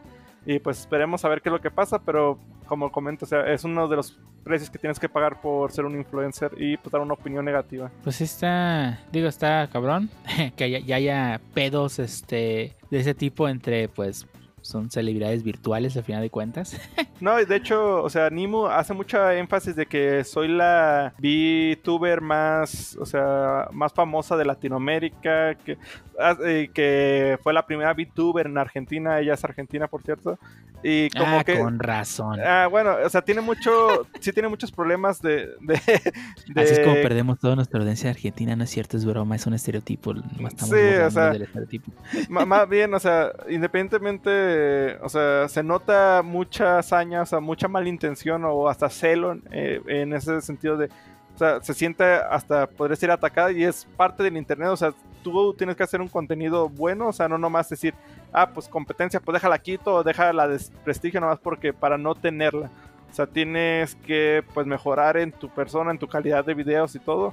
Y pues hay muchas VTubers, o sea, ella no sería ni la primera ni la última, pero sí ese ataque se sintió bastante bastante pues directo, o sea, y sí tienen pues algunas diferencias, igual insisto, como es el mismo programa, pues sí se nota que es como en cualquier anime, o sea, los ojos se parecen o tienen facciones semejantes, pero pues no es la misma, o sea, sí, sí fue, como dicen, ya pagó el precio con sus suscriptores y pues ya estaremos viendo qué es lo que sucede. Pues sí, a ver qué, qué pasa y pues ojalá le vaya bien a la, a la pobre esta chava que... Pues mínimo le dieron más pues promoción, que pues igual es como si cualquier, ya, por ahí cualquier este, publicidad negativa o positiva sigue siendo publicidad, así que da igual. Y pues bueno, creo que son todas las noticias de este podcast. Si tienen algún comentario de alguna de las noticias que les platicamos esta vez, pues lo escuchamos en nuestras redes sociales. Ahí cualquier comentario, pues lo leeremos y pues este les contestaremos o, o cualquier cosa que, que, tengamos que hacer con ese comentario. Y creo que será todo por las noticias. Vámonos al siguiente tema.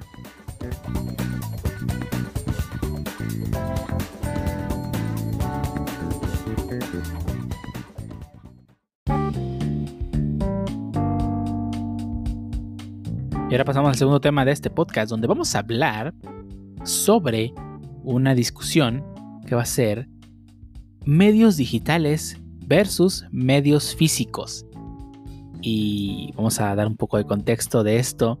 Este tema nació a partir de que estuvimos viendo, ahora que salió la, la colección, o más bien que va a salir el próximo 18 de septiembre, la colección de 3D All Stars de Mario Brothers, que contiene tres juegos.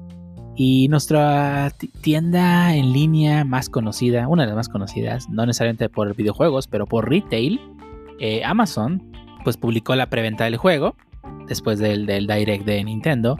Y pues lo puso a un precio bastante peculiar, vamos a decirlo, dos mil pesos por un videojuego físico. Por un videojuego hace 20 años. Varios videojuegos de hace mucho tiempo. Son tres videojuegos a dos mil pesos.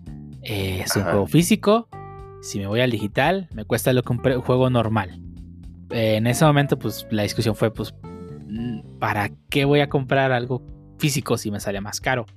Eh, entiendo que, digo, eh, va a haber limited supply y posiblemente por ahí vaya el problema, pero no debería ser la empresa o el distribuidor el que dé un precio más alto solamente porque va a ser limitado. O sea, ridículo. Y, ahí empezó pues, por la discusión de por qué el. qué, medio prefieren para consumir su. su digamos, eh, los medios. O sea, videojuegos, anime, manga, cómics, películas. Me, lo me gustaría sea. agregar nomás que ya actualizaron el precio, ya lo pusieron al mismo Ah, precio cierto. que digital. Por, yo me imagino por la misma situación que dijeron, oye, es que pedo con esto. No sé si fue un error que se me haría muy raro. No creo que. No creo que haya sido un error, más bien yo- creo que yo simple creo que- y sencillamente Amazon junto con pues otras eh, grandes compañías de retail ¡La tienen ya- tienen ya un precio específico para cosas que son edición ilimitada y videojuegos. Entonces, en cuanto...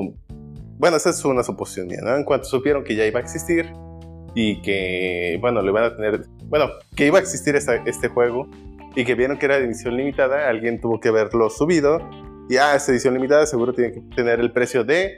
Y agarraron su referencia, ah, ok, cosas de limitada, de edición limitada es este. Esa es mi suposición, porque después lo corrigieron. Yo estoy seguro que fue la Tamel. Yo también la culpa la Tamel. Porque la Tamel dicta los precios sugeridos en México. Sí, pero, pero realmente, o sea, no es que cada vez que salga un juego nuevo, rápidamente alguien de la Tamel le esté marcando a alguien de Amazon. O sea, no, pero más bien creo que esa información ya se compartió. es que la Amazon ya sabe de anuncios y cuándo se van a anunciar Ajá. ciertas cosas porque la Tamel ya sabe. Y la Tamel le dice, la Tamel dice, oye, esta fecha voy a soltar este juego y va a tener este precio.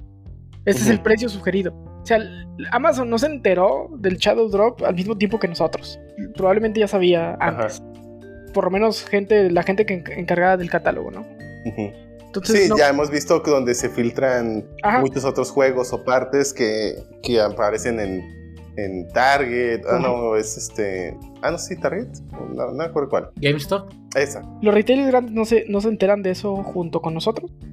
Se enteran pues, días antes, ¿no? Y, y obviamente, pues, el contacto Nintendo en México es la Tamel y es el que le informa, oye, va a salir esta cosa en México y este es el precio sugerido.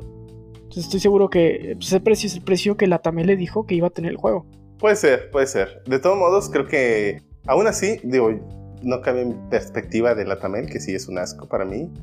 Y sí, definitivamente, digo, independientemente de si inmediatamente ya había sido acordado por la Tamel, aunque se me hace raro, digo, si ya habían acordado un precio con la Tamel, se me hace raro que lo hayan actualizado. Pues Nintendo más bien los madrugó. eso, eso se me hace más probable. Nintendo los madrugó en la tienda online y los puso a 1700. Sí, pero pues también tiene que llegar a un acuerdo, ¿no? O sea, no, no es que, o sea, la Tamel le había dicho a Nintendo, pues cuál es su, bueno, ya, ya sabemos, ¿no? El, el precio de lista que vemos en la eShop, al menos para México, viene gracias, y con gracias me refiero a despectivamente, porque cochino la Tamel asqueroso, es debido a que la Tamel le dijo, este va a ser el precio eh, para México. Y entonces la eShop para lo de la no competencia, pues lo mantiene igual, ¿no? Entonces, se me hace raro, pues, que no hayan O mantenido esa probablemente la Tamel sí les dio el precio sugerido solo a Amazon. Bueno, no a Amazon, más bien a los retailers físicos. Porque pues su intención sí era venderlo más caro por la limitante. Puede ser, puede ser. Porque creo que creo que Amazon no fue el único que lo puso en ese precio, sino otro- otros retailers físicos también lo pusieron en ese precio. Recuerdo haber visto que Game Planet sí lo tenía a precio de digital. ¿Sí? Sí, sí, Sí, sí fue el mismo día. Hasta me pregunté, ay, si los de Rataplanet ya le subieron también, voy a ver, a ver si lo puedo partir con, ¿qué? 90 pesitos. Digo, si, si los demás retails eh, lo tuvieron a ese precio originalmente, para mí, entonces creo que sí sería cosa de Amazon, donde simplemente el que los categorizó, lo categorizó mal y ya, fue todo, ¿no? O sea, como eh, coleccionista o algo así, pues. Pero bueno, independientemente de esto, ¿no? O sea, creo que más allá de que el cochino Latamel haga de las suyas o no, obviamente el tema es otro, ¿no? O sea, el, el qué preferimos y por qué lo consumimos. Es decir, qué tanto valor también, digo, eso es otro punto que también habría que considerar en esta misma plática, es qué tanto valor le vemos a un medio sobre otro, ¿no? O sea, el físico versus digital.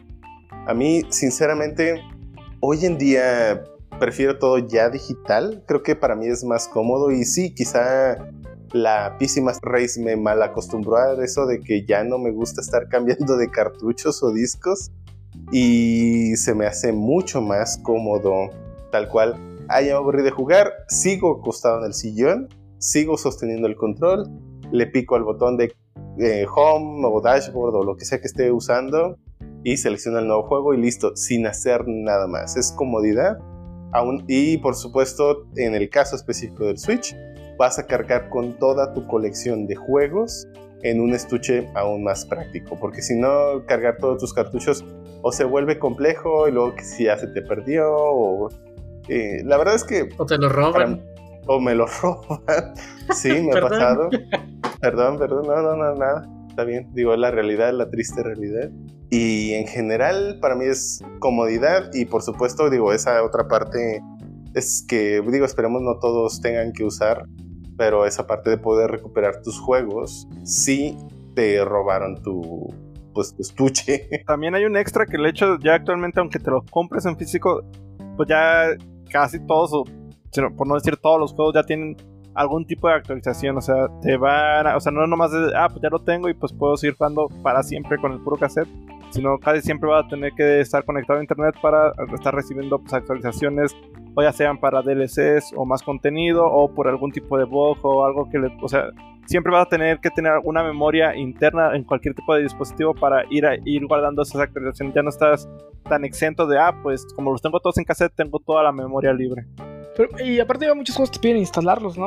Aunque sea en consola. Sí, en, en consola creo que es más común eso. Me, yo recuerdo el Play 4 que compraba los juegos y tenías que instalar todo el juego en la consola. Us 2. que viene con Sí. su disco de instalación y su disco de juego. Sí, o sea. Está bastante. Pues me imagino que por lectura más rápida o lo que sea, pero sí, la verdad se me hace. Pues ya absurdo, o sea, el hecho de. Pues, lo tienes en físico para pues descargarlo e instalarlo, que es un paso extra que mejor pues lo hubieras hecho en digital. Pero no sé si en Xbox o en. Porque en Switch no, tampoco no tiene. Los puedes jugar si nomás actuali- se actualiza ya. Pero no sé si en el Xbox te requerías guardarlo en la consola también. Porque en el Play 4 sí. No tuvo Xbox One. Creo que lo más el Dio tiene Xbox One. El mío es el SAT, así que no conozco los discos. Ah, Ah. bueno, de hecho, bueno, ahorita comentaste un tema, tanto así eh, se está viniendo la época digital que pues ya el Play 5 viene en sus dos modalidades. Yo creo que es, o sea, como todo, tiene su pros en contra, pero la, esa tirada de pues digital es algo que yo creo que es una tendencia que poco a poco va a dominar el mercado, ya que, pues sí, el punto a favor que yo le veo a lo físico es número uno el hecho de, pues si eres coleccionista, si te gusta o como decían, pues tener ahí los recuerdos o algo de, pues, del juego. O estaba, gente, de hecho, me acuerdo mucho con Netflix que decían, ¿para qué voy a contratar Netflix si al final del mes no voy a tener nada? Mejor me compro una película y la tengo y, ya hoy en día pues ya nadie, o sea, ya dices, ¿para qué quieres tener una película que ya viste una, la vas a volver a ver dentro de un año? Y Netflix tienes pues bastante contenido. En, su defensa, ahí sí voy a defender el medio físico. En, en la defensa del medio físico, yo compraba Blu-rays hasta hace poco. Porque me molestaba mucho que había películas que a mí me, sí me gustan ver varias veces y Netflix las quitaba. Y, Netflix, y cada vez es más común que Netflix tenga menos contenido que no es de Netflix. Porque, pues bueno, están haciendo otras Plataformas de streaming. plataformas de streaming. eh, y pues bueno, cada una se está yendo a. Cada contenido se está yendo a su plataforma de streaming, lo que pues está haciendo que sea como un tipo cable que pagas ca- por canal, ¿no? Sí me gustaba comprar algunas películas en físico por ese motivo. Sin embargo, vino Google Play Películas a cambiar un poquito eso porque pues ya puedo comprar la película que quiero exactamente y tenerla en digital. Y la puedo ver en casi cualquier lado. O sea, casi cualquier tele tiene YouTube. Google Play Películas te deja verlo en YouTube. Eh, entonces está muy muy sencillo. Y los Blu-rays cada vez los hacen más chafas. Se me acaba de descomponer el mío y no tiene mucho. Es creo que ya los hacen nomás por, por hacerlos. Eres la única persona que conozco que tiene un Blu-ray de- que solo hace, bueno, que solo lee Blu-ray. El mío también. Pues que están bien Las, las- baratos. las personas normales tienen PlayStation que hace eso. Ajá, Y exactamente. aparte también puedes jugar juegos como un bonus adicional a tu Blu-ray. Sí, no, yo, yo, yo vendí mi Ah. Play, por eso tuve que comprar un Blu-ray. Vendí mi Ah. Blu-ray para comprar otro. Yo sigo diciendo que aparte los juegos físicos tienen una ven- bueno, tienen otra ventaja que, bueno, cre- creo que es una de, digamos, su ya de sus últimos puntos fuertes o de los últimos que quedan es el hecho de que al venderlo físico, al final del día puede llegar a abaratarse por el simple hecho de que se empieza a quedar en stock y, ah, bueno, pues ya sácalo para sacar algo a veces de dinero y ahí puedes aprovechar de tener a lo mejor un buen juego eh, a un muy buen precio cosa que en la parte digital a veces sucede, pero no llegan a tener los precios que de repente llegan a tener este en formato físico en, en alguna que otra oferta, ¿no? Más aparte, por ejemplo, pudiera pasar de que, ah, y, y esto era muy utilizado anteriormente en tiendas, por ejemplo, en Estados Unidos, la GameStop, utilizaban un modelo de que, ah, bueno, si compras un juego y lo regresas en los primeros 7 días, te regresamos, no me acuerdo si era como el 80 o el 90% del valor del juego. Entonces, mucha gente lo pasaba tal cual el juego, iba, lo regresaba, recuperaba ese dinero, bueno, la mayor parte de su dinero, y, a lo mejor compraba otro triple A, o sea, sí le metía un poco de dinero y seguía jugando otros y otros juegos, o inclusive a lo mejor no, o sea, simplemente quería jugar ese juego y ya, o, con ese dinero se compró otros juegos que, quiso jugar y listo, y puede hacer ese trueque, cosa que obviamente con la parte digital no puedes hacer. Y es una desventaja que le veo, por ejemplo, a muchos juegos que llegamos a mencionar anteriormente en el podcast, como por ejemplo, no sé, algún shooter como Call of Duty, Gears, Halo, FIFA, que simplemente haces un juego a veces al año o a cada año y te vas rezagando, ¿no? bueno, en Halo no lo hacen cada año, pues, pero al final del día es un shooter que lo vas haciendo y pues no tiene a veces, a veces muchas modificaciones, ¿no? Entonces creo que esas cosas del formato físico o esas últimas ventajas que le quedan, creo que todavía pueden llegar a favorecerlo en, en algún sector. O sea, siendo sinceros, a mí me gusta más el formato físico por eso, por esa simple y sencilla razón que inclusive lo puedes revender y, y sacar un poco más de tu inversión si es que sí lo quisieras. Pero también la parte digital se me hace muy chida. O sea, una de las cosas que no, no quisiera recordar, pero a uno de nuestros amigos le, pues, le jambaron su consola, ¿no? Eh, desafortunadamente, pues tenía varios cartuchos. tenía varios cartuchos ahí y pocos juegos digitales pudo recuperar los juegos digitales y ahí fue cuando se me vino la idea y la iluminación de empezar a comprar juegos digitales y hasta la fecha tengo más juegos digitales, más por el, al menos yo, más por el miedo de que me lleguen a robar o pues literalmente a, a quitar mi consola o lo que sea. Y digo, bueno, si ya me lo quitaron, puedo recuperarlo porque lo tengo en la nube. Ese es un juego que puedo descargar desde la nube y ahí está. Esa es la mayor ventaja que le veo, pero fuera de eso, creo que los precios y ofertas regularmente, al menos en, llámese, en las plataformas de consolas, son muy pocas y a, veces son buenas, sí, no, no puedo negarlo, pero la mayor parte pues no son buenas o simplemente siguen siendo aún más caros que a veces una promoción en formato físico un ejemplo, por ejemplo, a mí me gusta mucho el Mortal Kombat todavía el XL y lo llegué a comprar como en 150 pesos o algo así. Cuando el dólar estaba, bueno, todavía está arriba de 20, ¿no? Por ahí, más o menos rondando. Entonces, y yo me acuerdo que lo vi en formato digital como en 20 dólares, luego en 15, y de todos modos, o sea, seguía siendo más caro que haberlo comprado yo en formato físico. Pero sé que vendiéndolo igual ahorita en formato físico no me dan más de 50 pesos, entonces me pero es a lo mejor este no es un juego que voy a revender, pero sigue siendo más, fue, digo, sigue siendo más barato comprarlo en físico que en digital. Claro que me gustaría, de hecho tocó un punto muy importante Javis, creo que sobre los lo que viene siendo el comprar juegos en digital o tenerlos en, físico, perdón, viene siendo, a mí me pasó, o sea, ya tenía un Play 4, lo vendí porque pues PC Master Race y pues dije, no, pues ya no, el Play ya, ya lo iba a dropear y al momento de, pues, venderlo, lo que hice fue vender los juegos por separado. De hecho, se me ah, recuperé, pues, parte de mi inversión al hecho de decir, ok, teniendo en físico tengo la opción o la posibilidad de recuperar parte de inversión de juegos que pues realmente ya no iba a volver a jugar.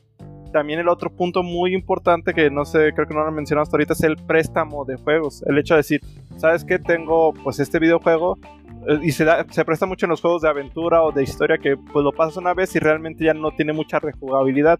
Lo que puede hacer es pues amistades, conocidos, amigos. Ahorita no se presta mucho por la situación, pero igual se puede dar el hecho de, ah, pues te presto tal videojuego para que pases la historia, luego me regresas y como pues no afecta en nada, pues, o sea, no es un juego que estés jugando en línea constantemente, se presta un poco más a eso.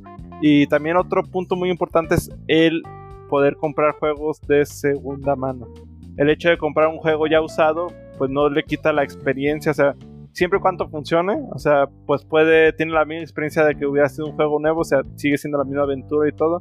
Pues la desventaja es eso, que básicamente, pues si quieres, cada vez que estés cambiando de juego, pues tienes que pues cambiar el dispositivo, pero pues sí tiene esas gran, yo creo que esos son los puntos más fuertes de lo que viene siendo juegos en físico.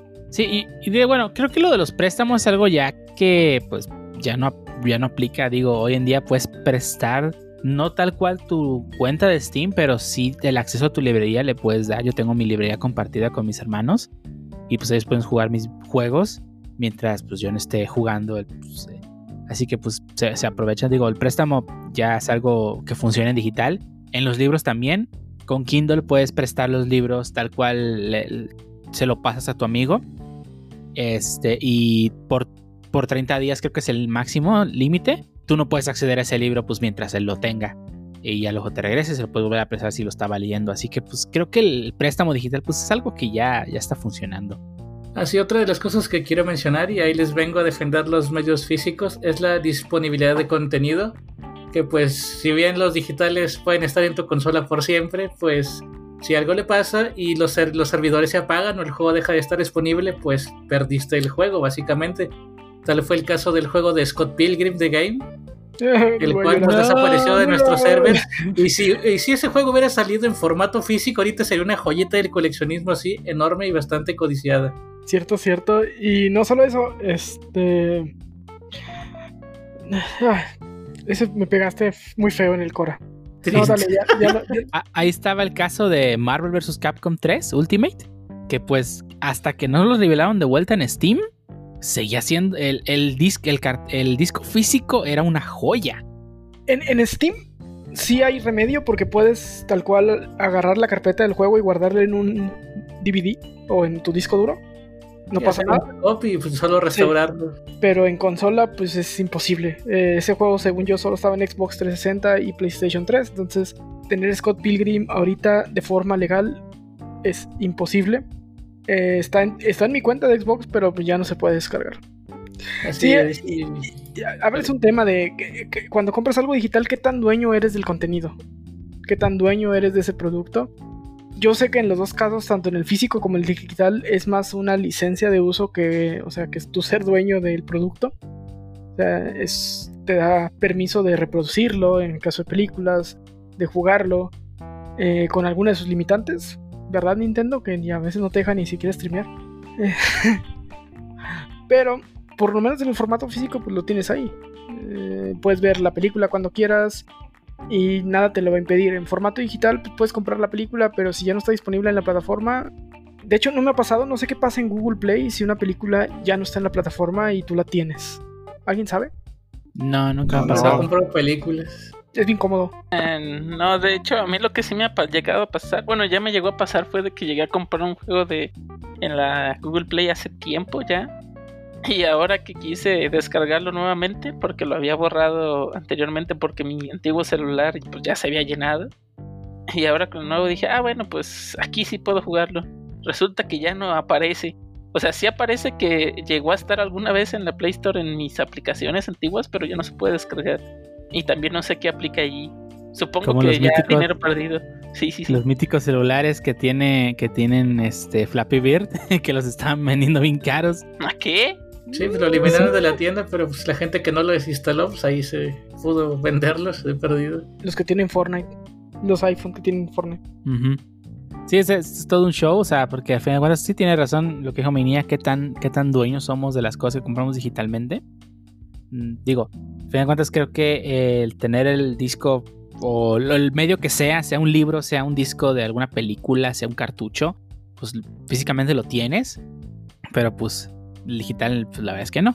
Digo, creo que todos los que crecimos este, haciendo lo que, lo que decimos medios alternativos, o sea, obtener los juegos por medios alternativos, pues creo que se nos, se nos es más fácil hacer el cambio a digital sin ningún problema, ya que pues digo, los medios alternativos pues era 100% digital. y pues alguna vez si lo hicimos, pues no, no, es algo bastante normal y creo que pasamos. Quiero meter mi cuchara ahí. Medios alternativos ya oficiales, por favor, muchachos. No, no es Steam verde que suele pasar Ah, si, por si- ahí. si no si no tienes para pagar, no estás obligado a, a comprar las cosas. Digo, si quieres disfrutar la experiencia, pues puedes usar medios alternativos, no tiene nada de malo. Pero pues sí, también no hay que abusar tampoco, ¿verdad? Sí, yo creo que cuando tienes lana y realmente quieres disfrutar el contenido, yo no veo tan malo irnos a medios alternativos. Ya que tengas la oportunidad, compra el producto, Sí. no pasa nada. Sí, digo, sería muy hipócrita de nuestra parte decir, no, no, solo compren legal cuando estoy casi seguro que todos lo hicimos en la universidad. Obviamente. sí, sí, bueno, básicamente, perdón, sí, que, Con, quería- eh, se con me este olvidó. hambre. o sea, Mi Nintendo Sí. 10 lleno de juegos. De, de hecho, algo que le quiero me- reconocer a, eso, sí, al Pancho sin, sin quemarlo, eh, actualmente creo que está reponiendo la mayoría de juegos de 10 que lleva a jugar de manera no oficial. Sí, de 10 Game Boy Advance y consolas de cartuchos generalmente los recompro, pero es bastante difícil porque la gente, bueno, no es la que vende por internet, sabe lo que está vendiendo y están caros. Sí, Sí. es, es muy difícil no. reponer tu librería. Yo estaba buscando el juego de Time Hollow físico para poderlo tener de vuelta. Bueno, no de vuelta porque yo lo jugué eh, alternativo. Pues lo quiero tener pues para tener en mi librería, pero pues no lo he podido conseguir porque el desgraciado es, es imposible de encontrar. Cuando, cuando veas ventas de garage, Pancho, métete. Sí, sí, es lo que joyas. Sí, Ahí. sí. Ahí encontré mi Virtual Boy como en Es como, 300 Oye, pesos. señora, ¿cuánto por este pedacito de plástico? Ay, 100 pesos, mijo. Y ahí te encuentras tus joyas. ¿eh? Ahí encontré mi cartucho de E ET. Ah, Cuando era, cuando era estudiante ahí compré todos los, los libros de Harry Potter en un- una señora que estaba vendiendo toda la colección como en 100 baros. Ah, sortudota. A- Algo que me gustaría también, creo que no lo han comentado y es un punto también importante, es el periodo de entrega. Pues ya que, en, bueno, en el caso de Jarvis, eh, pues es el mismo porque de aquí a que lo descargue. Pero Sí, por favor, sí, por favor, no manches. Sí, Está horrible. Hu- Hubo, hubo una época, y eso era, me pasaba muchas veces cuando estaba eh, este, pues, en, en mi rancho, de que pues, no manches, de aquí a que lo baje, pues mejor lo pido que me llegue físico, llegue antes. Pero pues hoy en día creo que no, Sí. no es, no es tan raro. creo, creo que es un gran punto a favor el hecho de decir, pues ya lo compré en, en una tienda digital. Literalmente ya lo tengo, nomás es cuestión de descargarlo, ya depende del internet. Y Ujú. pues sí, o sea, Y sí luego es algo... ya. Sí, y que, que ya te lo liberan a la fecha y ya lo tienes como decir instalado y listo para jugar. No pasó eso con el Fly Simulator, pero pues. pero igual tuvimos que descargarlo, pero lo tuvimos yo creo que más rápido que los de que lo compraron por otros mecanismos físicos. Si hubo precarga, no para México. Ah, ok. F para tercer mundo. Así también quisiera decir que, bueno, por ejemplo, en el dado caso de gente que tiene PlayStation y juega Warzone, por ejemplo, el Warzone les puede llevar gran espacio de su, de su almacenamiento y es cuando, pues, el almacenamiento. al tenerlo físico es simplemente o, o cambio de disco o cambio de cartucho. Y pues si los tuvieras digitales y no tienes el espacio, pues tienes que volver a esperar la descarga. Es otro de los Allí, inconvenientes. allí yo, yo, yo difiero porque, porque, por ejemplo, el de Last of Us, yo lo tengo físico. Yo lo tengo físico, el de Last of Us, y aún así tuve que instalarle todo el juego. Vienen dos discos, uno de instalación tal cual, más el juego. Entonces, la verdad es que aunque lo compres físico, no te vas a librar de... Al menos no en estas generaciones duro. modernas, pues. eh, No, ya en las generaciones viejas, cuando los juegos estaban completos en su cartucho disco, Sí, pues no, no, sí y, varía. y- y a lo mejor sí está completo. El detalle es de que al final del día, creo yo, a men- al menos espero no decir una falacia, de que lo instalan porque es más fácil tal cual que vaya a su disco interno y haga la lectura y la escritura que Sí, aparte leyendo para en el no disco. rayar tu, medio óptico y lector. Esa es una, y la segunda es de que, pues, exactamente eso era lo que te iba a decir. O sea, tal cual lo instala. Entonces, pues, realmente no te libras de la instalación y ya lo único que hace, digamos, el Play para. Ok, ya lo instalaste, pero como lo compraste físico, necesito que tengas el disco, digamos, esa es tu llave para que lo puedas jugar. Algo muy parecido pasa cuando lo compras digital. En digital, tal cual tienes que tener internet o al menos un rato para que este se libere el candado del juego y puedas jugar tu juego. Si no, pues igual, o sea, lo tienes ahí instalado, pero si no tienes internet, no, pues el candado, no puedes jugar. ¿Por qué? ¿Por qué? Porque no te has autenticado que realmente eres tú. Al menos creo que en esta generación ya se llegó también a un límite físico, bueno, a un límite de hardware, donde por ejemplo el Grand Theft Auto, el 5, no lo puedes jugar a no ser que esté instalado. Entonces, y tiene sentido, ¿no? Es un mundo abierto y tiene que cargar todo eso. Entonces, creo que también ya se ha vuelto una necesidad también de ese, De hecho, no entiendo, tenerlo instalado. no entiendo por qué las generaciones que, que vienen no optaron por otro medio de almacenamiento para los juegos. O sea, creo que ya podrían haber hecho SDs con todo el juego sin problemas como lo hace Nintendo. Y pues es un medio mucho más rápido de lectura que un CD. Po- El CD, posiblemente- el CD es lentísimo. Sí, posiblemente por el precio. Eh, los cartuchos de, de Nintendo Switch son muy caros. Y el costo de producción contra un disco, pues mm, es, es una diferencia abismal.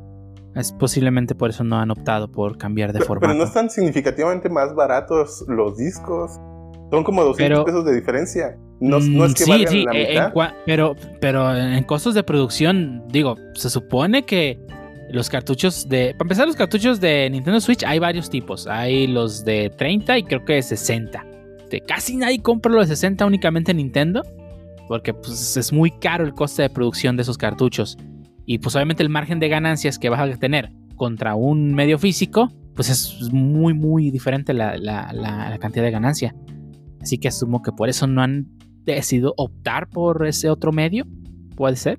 Quizá también la industria está empujando al digital de forma paulatina. Y tiene. Y me hace sentido porque pues es más barato para ellos. Sí, y aún así no le han bajado el precio. Entonces me hace sentido que quieran empujar hacia el puro digital. Sí, porque al final del día te ahorras el costo, digamos, de producción, ya sea en cartucho, discos, lo Y hasta que sea que- distribución. O sea, si logran eso. Exactamente, eso ya sería algo diferente. Digo, no creo que toda, no creo que todavía estemos, a, a lo mejor me equivoco, al punto de literalmente tener tu juego, o sea, el, literal- el juego cargado en la nube y, tal cual nomás tengas una llave para entrar al juego y te abra, digamos, una instancia de. Creo que quiero pensar que todavía no llegamos a ese punto. Pero creo que inclusive en algunos años, creo que para allá va a ir la industria. Al final del día, ya hay algunos, digamos, algunos intentos que no están en México. Por ejemplo, la otra vez eh, estábamos hablando cuando está, eh, sin querer empecé a poner noticias para el podcast que no correspondían a nuestra zona, como por ejemplo el PlayStation Now tiene un digamos un método de tipo streaming del juego donde tal cual el juego está arriba en la nube o sea igual lo puedes descargar pero está arriba en la nube y lo puedes jugar. Ah, creo que al final del día para allá debería ir la tendencia. Obviamente falta más requerimiento a lo mejor de hardware inclusive una buena conexión a internet obviamente cosa que Ese por ejemplo yo no tengo cosa que por Eh, ejemplo aquí- yo no tengo y entonces pues ah, varias cosas sí Aquí en Latinoamérica tenemos un gran problema, no solamente porque las conexiones no son tan buenas como otros países, sino la distancia en la que se va a encontrar el servidor, pues la latencia va a ser demasiada, así que pues no va a ser algo que se pueda resolver de un día para otro. Game Pass también ya tiene su, su streaming, su servicio de streaming. Sí, pero Game Pass, este, Stadia, este, Google, digo PlayStation Now, pues no, no va a estar disponible para nuestro país y no lo veo posible pronto.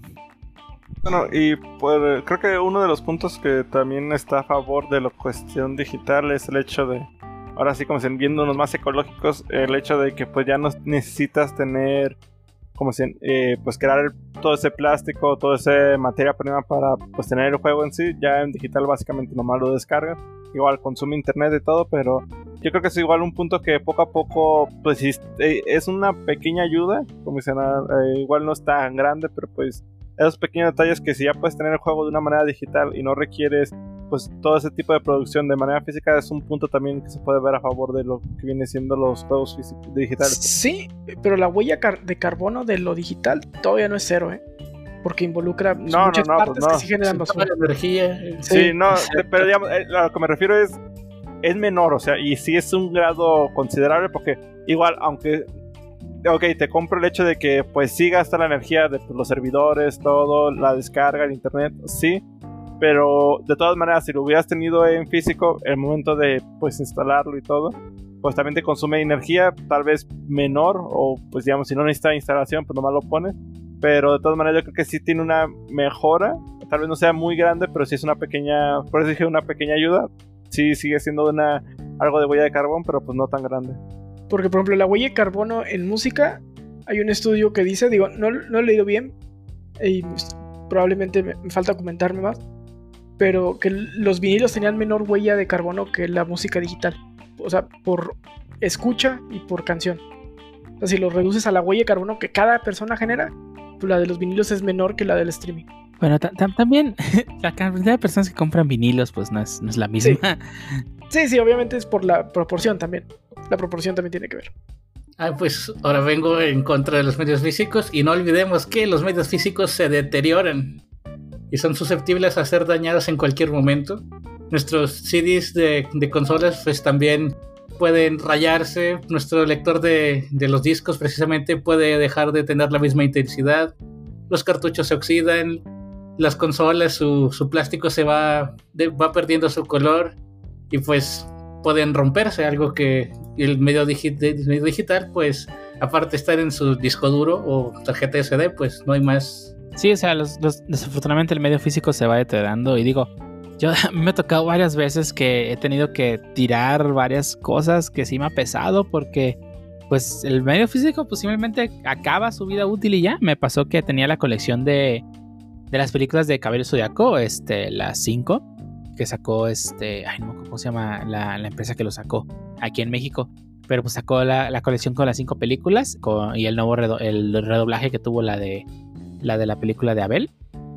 Junto que una- era una edición limitada, que no había muchas copias. Yo tenía la 193, me parece, venía numerada, escrito a mano. Esa era una edición, pues, tal cual, una edición limitada. Tuve que tirar los discos porque estos se llenaron con insectos y quedaron pues, inservibles. Ta- También me gustaría mencionar su contraparte, que es el... eh, o sea, cuando tienes un juego, pues que ya es considerado una reliquia, puede incrementar su valor aún más del precio con el que lo compraste. Igual no es exclusivo, ya yo diría, de los juegos físicos, ya que pues lo pueden ver con la consola del PlayStation 4 cuando podían descargar el juego de Silent Hill, que se llegaron a vender bastante caras por tener el juego en digital.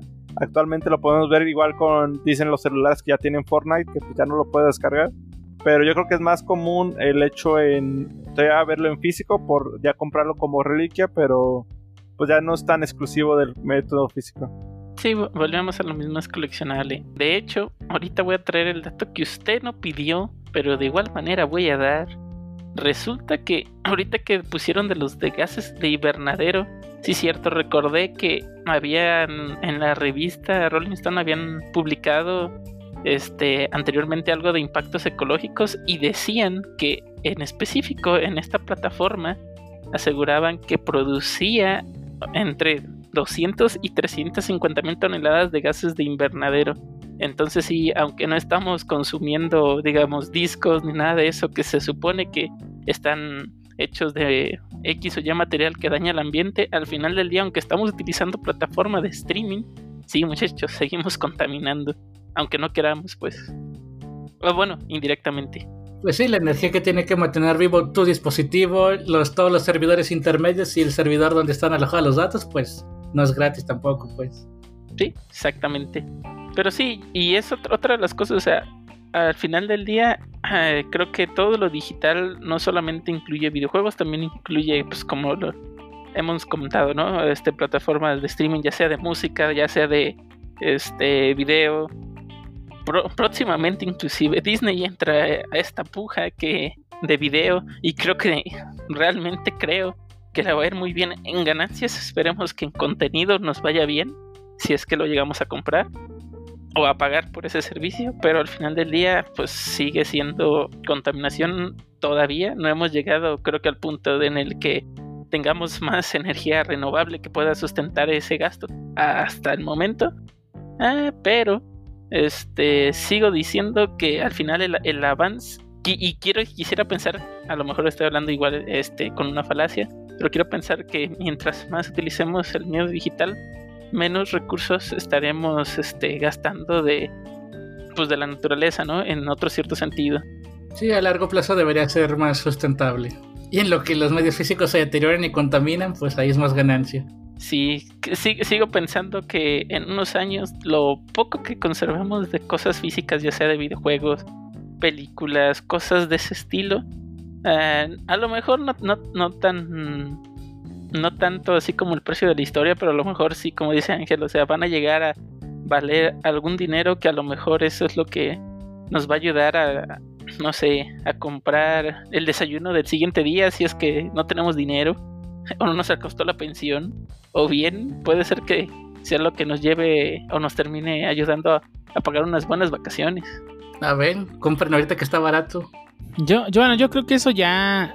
Bueno, eso posiblemente ya no sea tan realista, digamos, que alguien se quiera hacer rico con comprando un producto y revendiéndolo.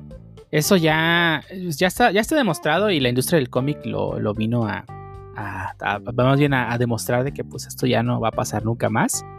Es que pues, por ejemplo, todas aquellas copias del Superman original o del Batman, el primer Batman en Detective Comics, todas esas copias que hoy en día valen millones de pesos, pues es algo que no se va a volver a repetir. Porque pues es que la historia de lo que pasó con esos productos es lo que le da el verdadero valor.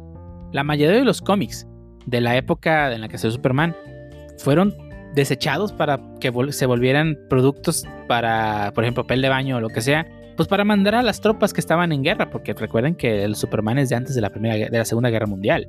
Esto provocó que todos los cómics que sobrevivieron a esto pues sean raros, no porque sea, es que es el primer Superman, no, es porque en verdad hay muy pocos que sobrevivieron a esta, a- esta- por estos motivos.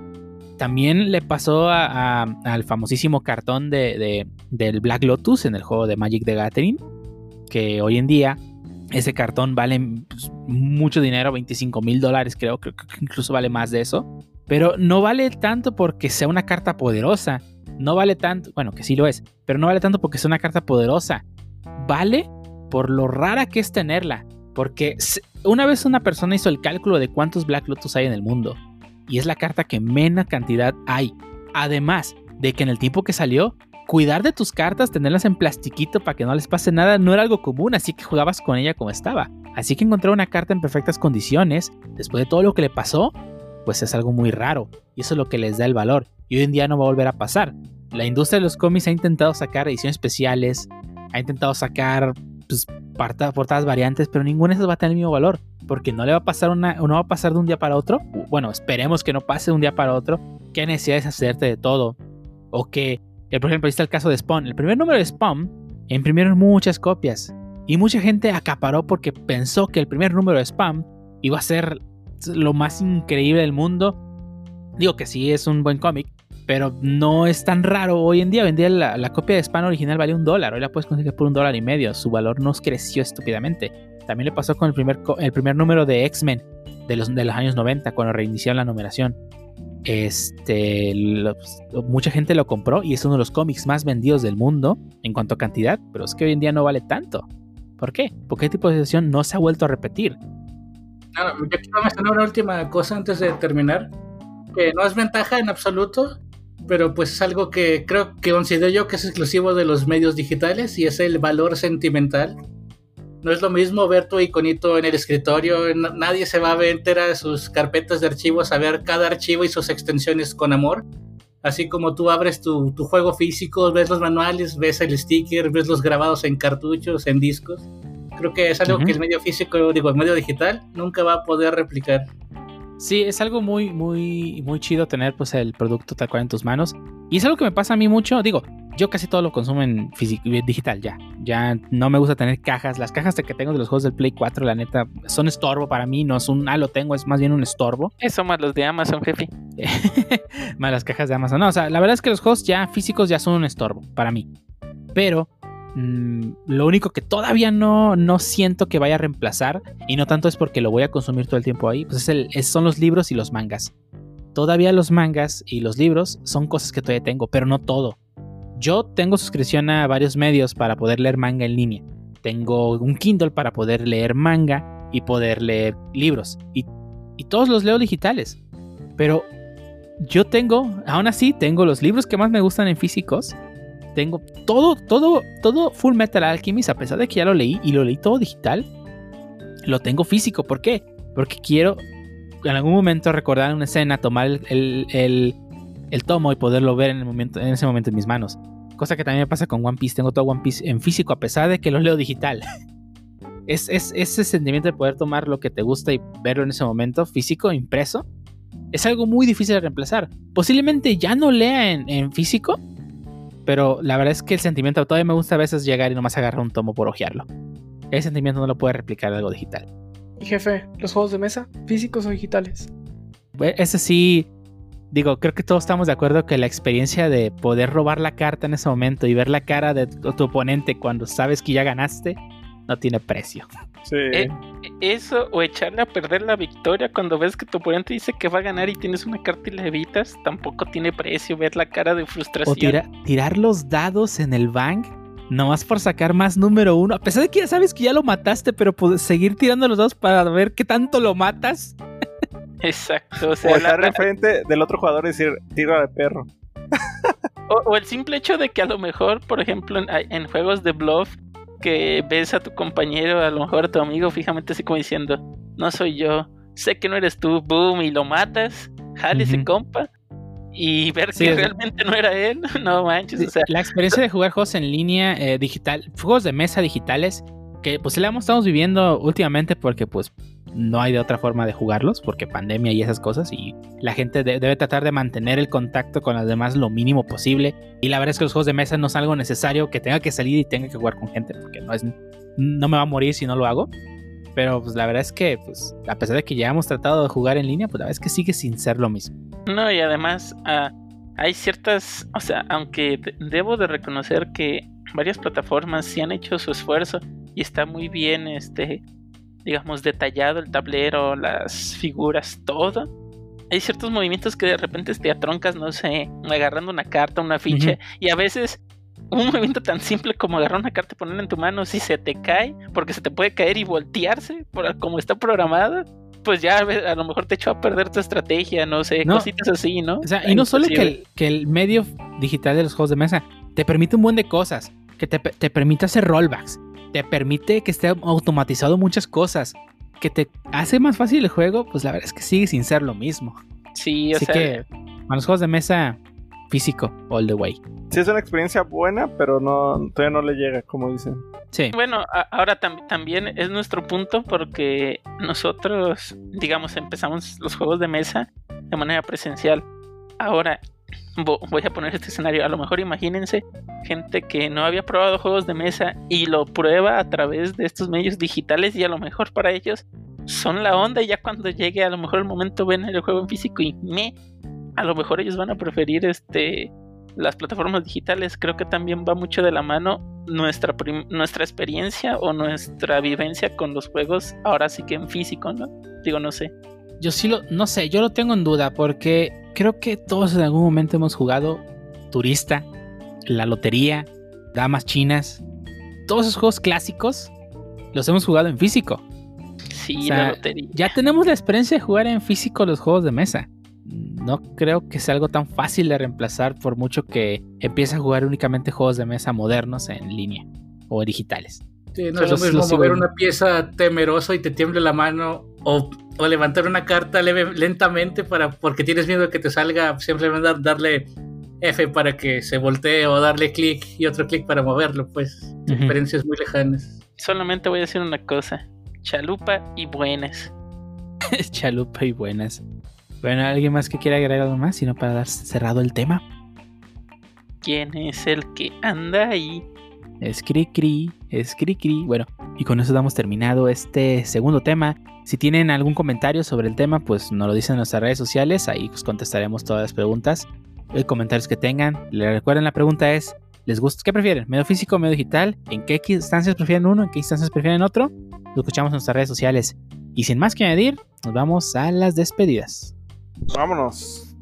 ¿Quién es el que anda ahí? es cri cri es cri.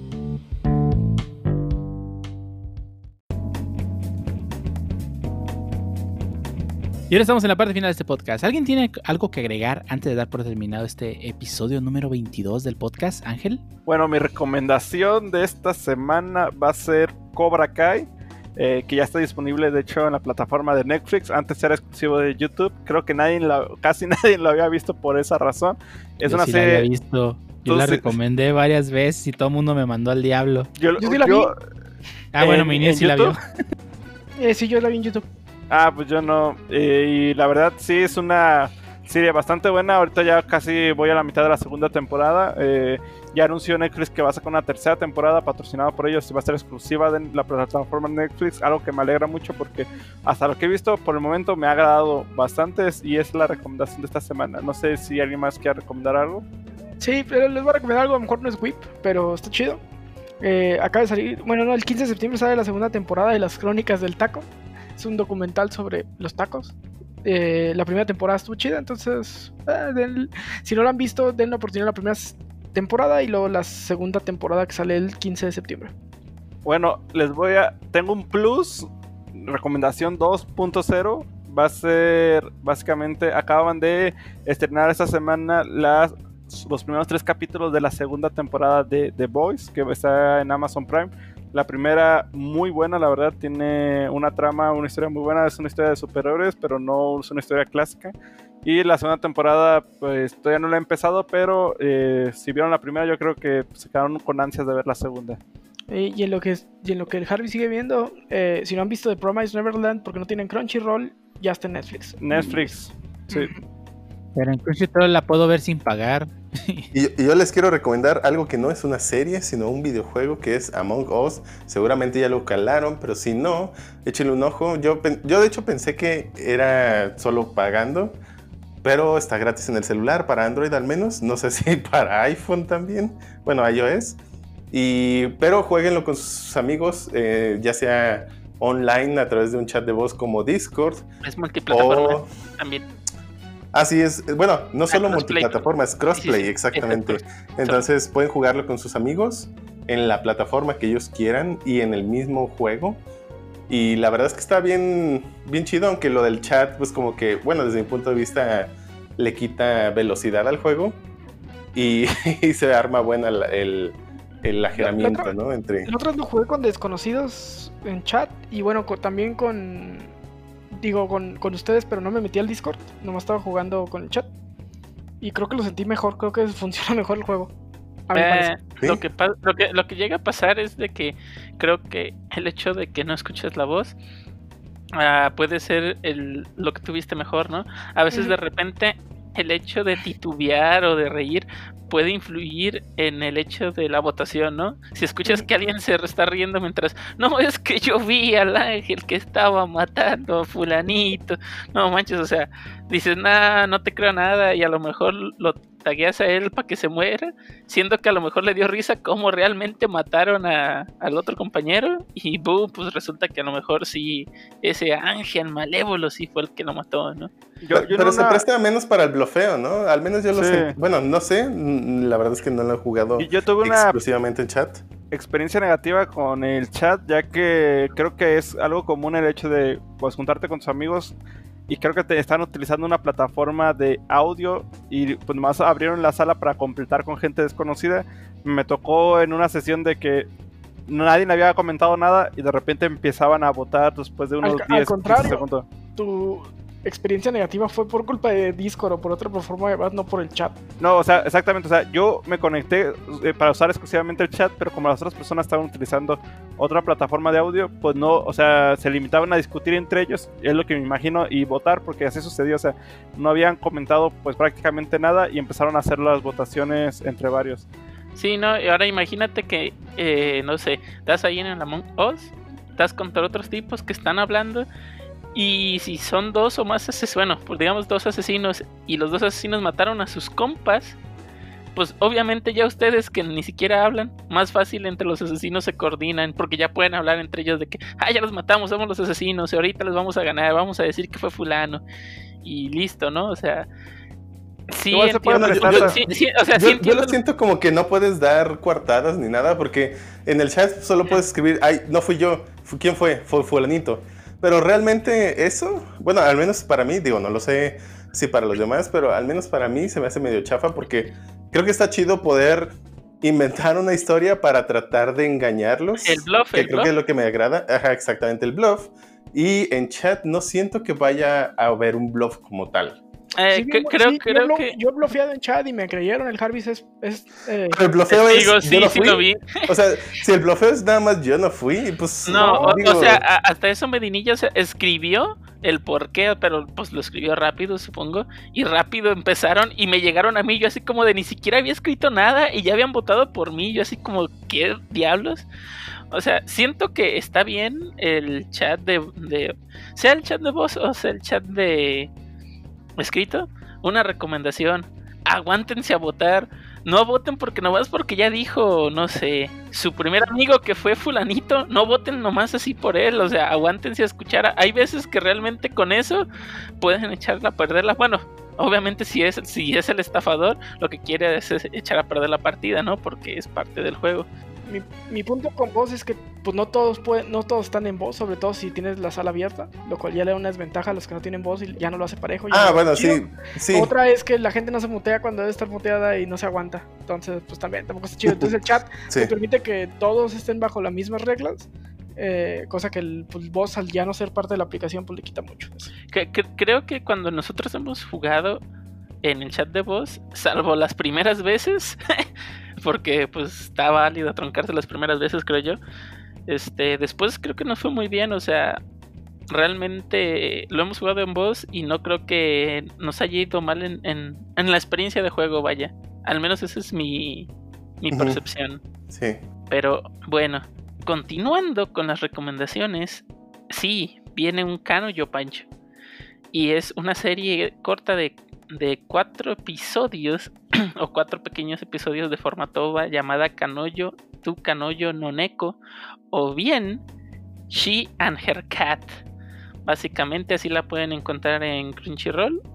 Está bastante entretenida, son episodios cortos aproximadamente de 5 a 8 minutos cada capítulo. Y pues es tal cual la historia de una chava y su gato. es de las eh, de Makoto Shinkai, ¿no? ¿O no? No recuerdo quién de quién es, pero realmente se me hizo eh, pues eh, muy entretenida y realmente no consume mucho de tu tiempo, entonces si puedes tener digamos uno, una media hora o a lo mejor unos 45 minutos libres, pues te terminas ese digamos esa pequeña miniserie, ¿no?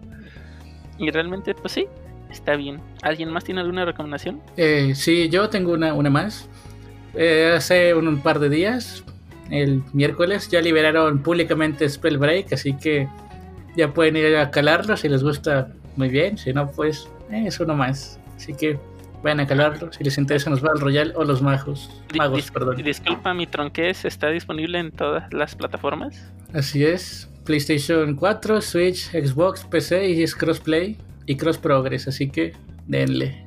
Ah, excelente. Y yo esta semana les voy a recomendar para variar, un manga que leí esta semana. Eh, lo empecé esta semana y ya voy al día. Eh, son 24 capítulos nada más, así que pueden ponerse el día rápido. Se llama Undead Unlock. Eh, lo pueden buscar en Manga Plus. En Manga Plus pueden ver los seis primeros capítulos. Si les gusta, pues pueden continuar con medios alternativos y ya luego se ponen al día en, en Manga Plus, que siempre tiene publicados los últimos tres episodios, capítulos, perdón. es un manga que trata de, pues, eh, unos entes que tienen pues, poderes. Este, pues no voy a revelar cuáles son los poderes porque la verdad es que está muy divertido cómo los utilizan. Pero pues es una típica historia de un tipo conoce una tipa que los dos tienen pues, poderes y pues empiezan a tener sus aventuras. Está muy divertido, tiene comedia, tiene acción. Es una historia muy interesante, te atrapa la historia porque, pues, digo, si quieres enterarte por qué existen esas cosas, empieza a darte muchas cuentas del mundo que son diferentes al mundo real eh, y te van revelando por qué son así. Así que está muy interesante, lo pueden buscar en Manga Plus, un Undead Unlock, ahí lo pueden ponerse al día. Y no sé si vieron esa imagen de salió una chava leyendo un manga este shoyo, eh, pues, tal cual decía, ah, así es que como así termina mi manga favorito, ya puedo suicidarme. Si les, si les tocó alguna vez eh, ver esa imagen como meme, pues es de ese manga, así que ya saben cómo empieza. Y bueno, creo que sean todas las recomendaciones por este podcast. Y también nos, nos, nos pase recordarles también que pueden suscribirse, en, pueden seguirnos en nuestras redes sociales, ya sea en Facebook con el nombre Stop the Wiz Podcast, en en Twitter con el usuario Stop the Whips y en Instagram con el usuario Stop the Podcast. Ahí publicamos todo lo referente al podcast, cuando se publica, cuando no se publica y todas las noticias referentes al podcast. Ahí nos pueden buscar. Y también pues recordarles que pueden seguirnos, que pueden buscarnos en todas las plataformas de podcast, que puede ser este iTunes, Spotify, eh, Anchor y YouTube. Ahí publicamos todos los episodios y pues ahí nos pueden este, seguir y pues nos ayudan a crecer un poco en esas plataformas. Y, a ustedes dónde nos pueden buscar, empezamos con el Harvis. Ah, bueno, a mí me pueden encontrar como el-harvis93 en Twitter. Ah, y van a ver contenido vario, literalmente, desde ah, fútbol, a veces política, regresamos a ese fútbol, a veces One Piece, regresamos a Shaman King, y así. Verán de todo. Y quejas como siempre. Esas no deben de faltar en un Twitter, ¿no? Ah, y también pueden encontrarme eh, con un usuario de GitHub como Harp1193 y también en Steam me pueden encontrar de la misma manera ahí por si me ven y quieren jugar algún juego que obviamente ambos tengamos, adelante, abierto a todo. Y a ti, Lee, ¿dónde te podemos encontrar? Sí, claro, me pueden encontrar en GitHub con el usuario Ángel y Lee, L -E -E, o a través de la cuenta de Twitter de Lee Ángel Z16. Y no publico nada, pero si me dejan algún comentario, igual algún día pues abriré mi Twitter de nuevo y lo responderé con mucho gusto. Y a ti, Pancho, ¿a ti dónde te pueden encontrar? A mí me pueden encontrar en Twitter como arroba francisco-ontv. Eh, retuiteo cosas webs de videojuegos. A veces publico opiniones impopulares con errores de ortografía, así que no se los pierdan. ¿Y a ti, Ninja, dónde te podemos encontrar? Ahí me pueden encontrar en Twitter como Ninja y me pueden también encontrar en GitHub como Ninja. ¿Y a ti, Choto, dónde te podemos encontrar? Ahí me pueden encontrar en GitHub a través del usuario XOTL, es decir, en github.com diagonal XOTL. Échenle una ojeada a mis proyectos si es que les interesa alguno. Pueden comentar, compartir algún issue, VPR si quisieran. Y pues ya. Y a mí me pueden encontrar en todas las redes sociales prácticamente con el usuario Lord0 y 40 seguidos. Ahí pues prácticamente en todo el internet así estoy. Y yo creo que será todo por este episodio número 22. ¿Algo más que agregar? Jueguen Among Us y maten al Pancho. Ha sido un traidor el Pancho. Vámonos mejor. Exactamente. Vámonos. Vámonos.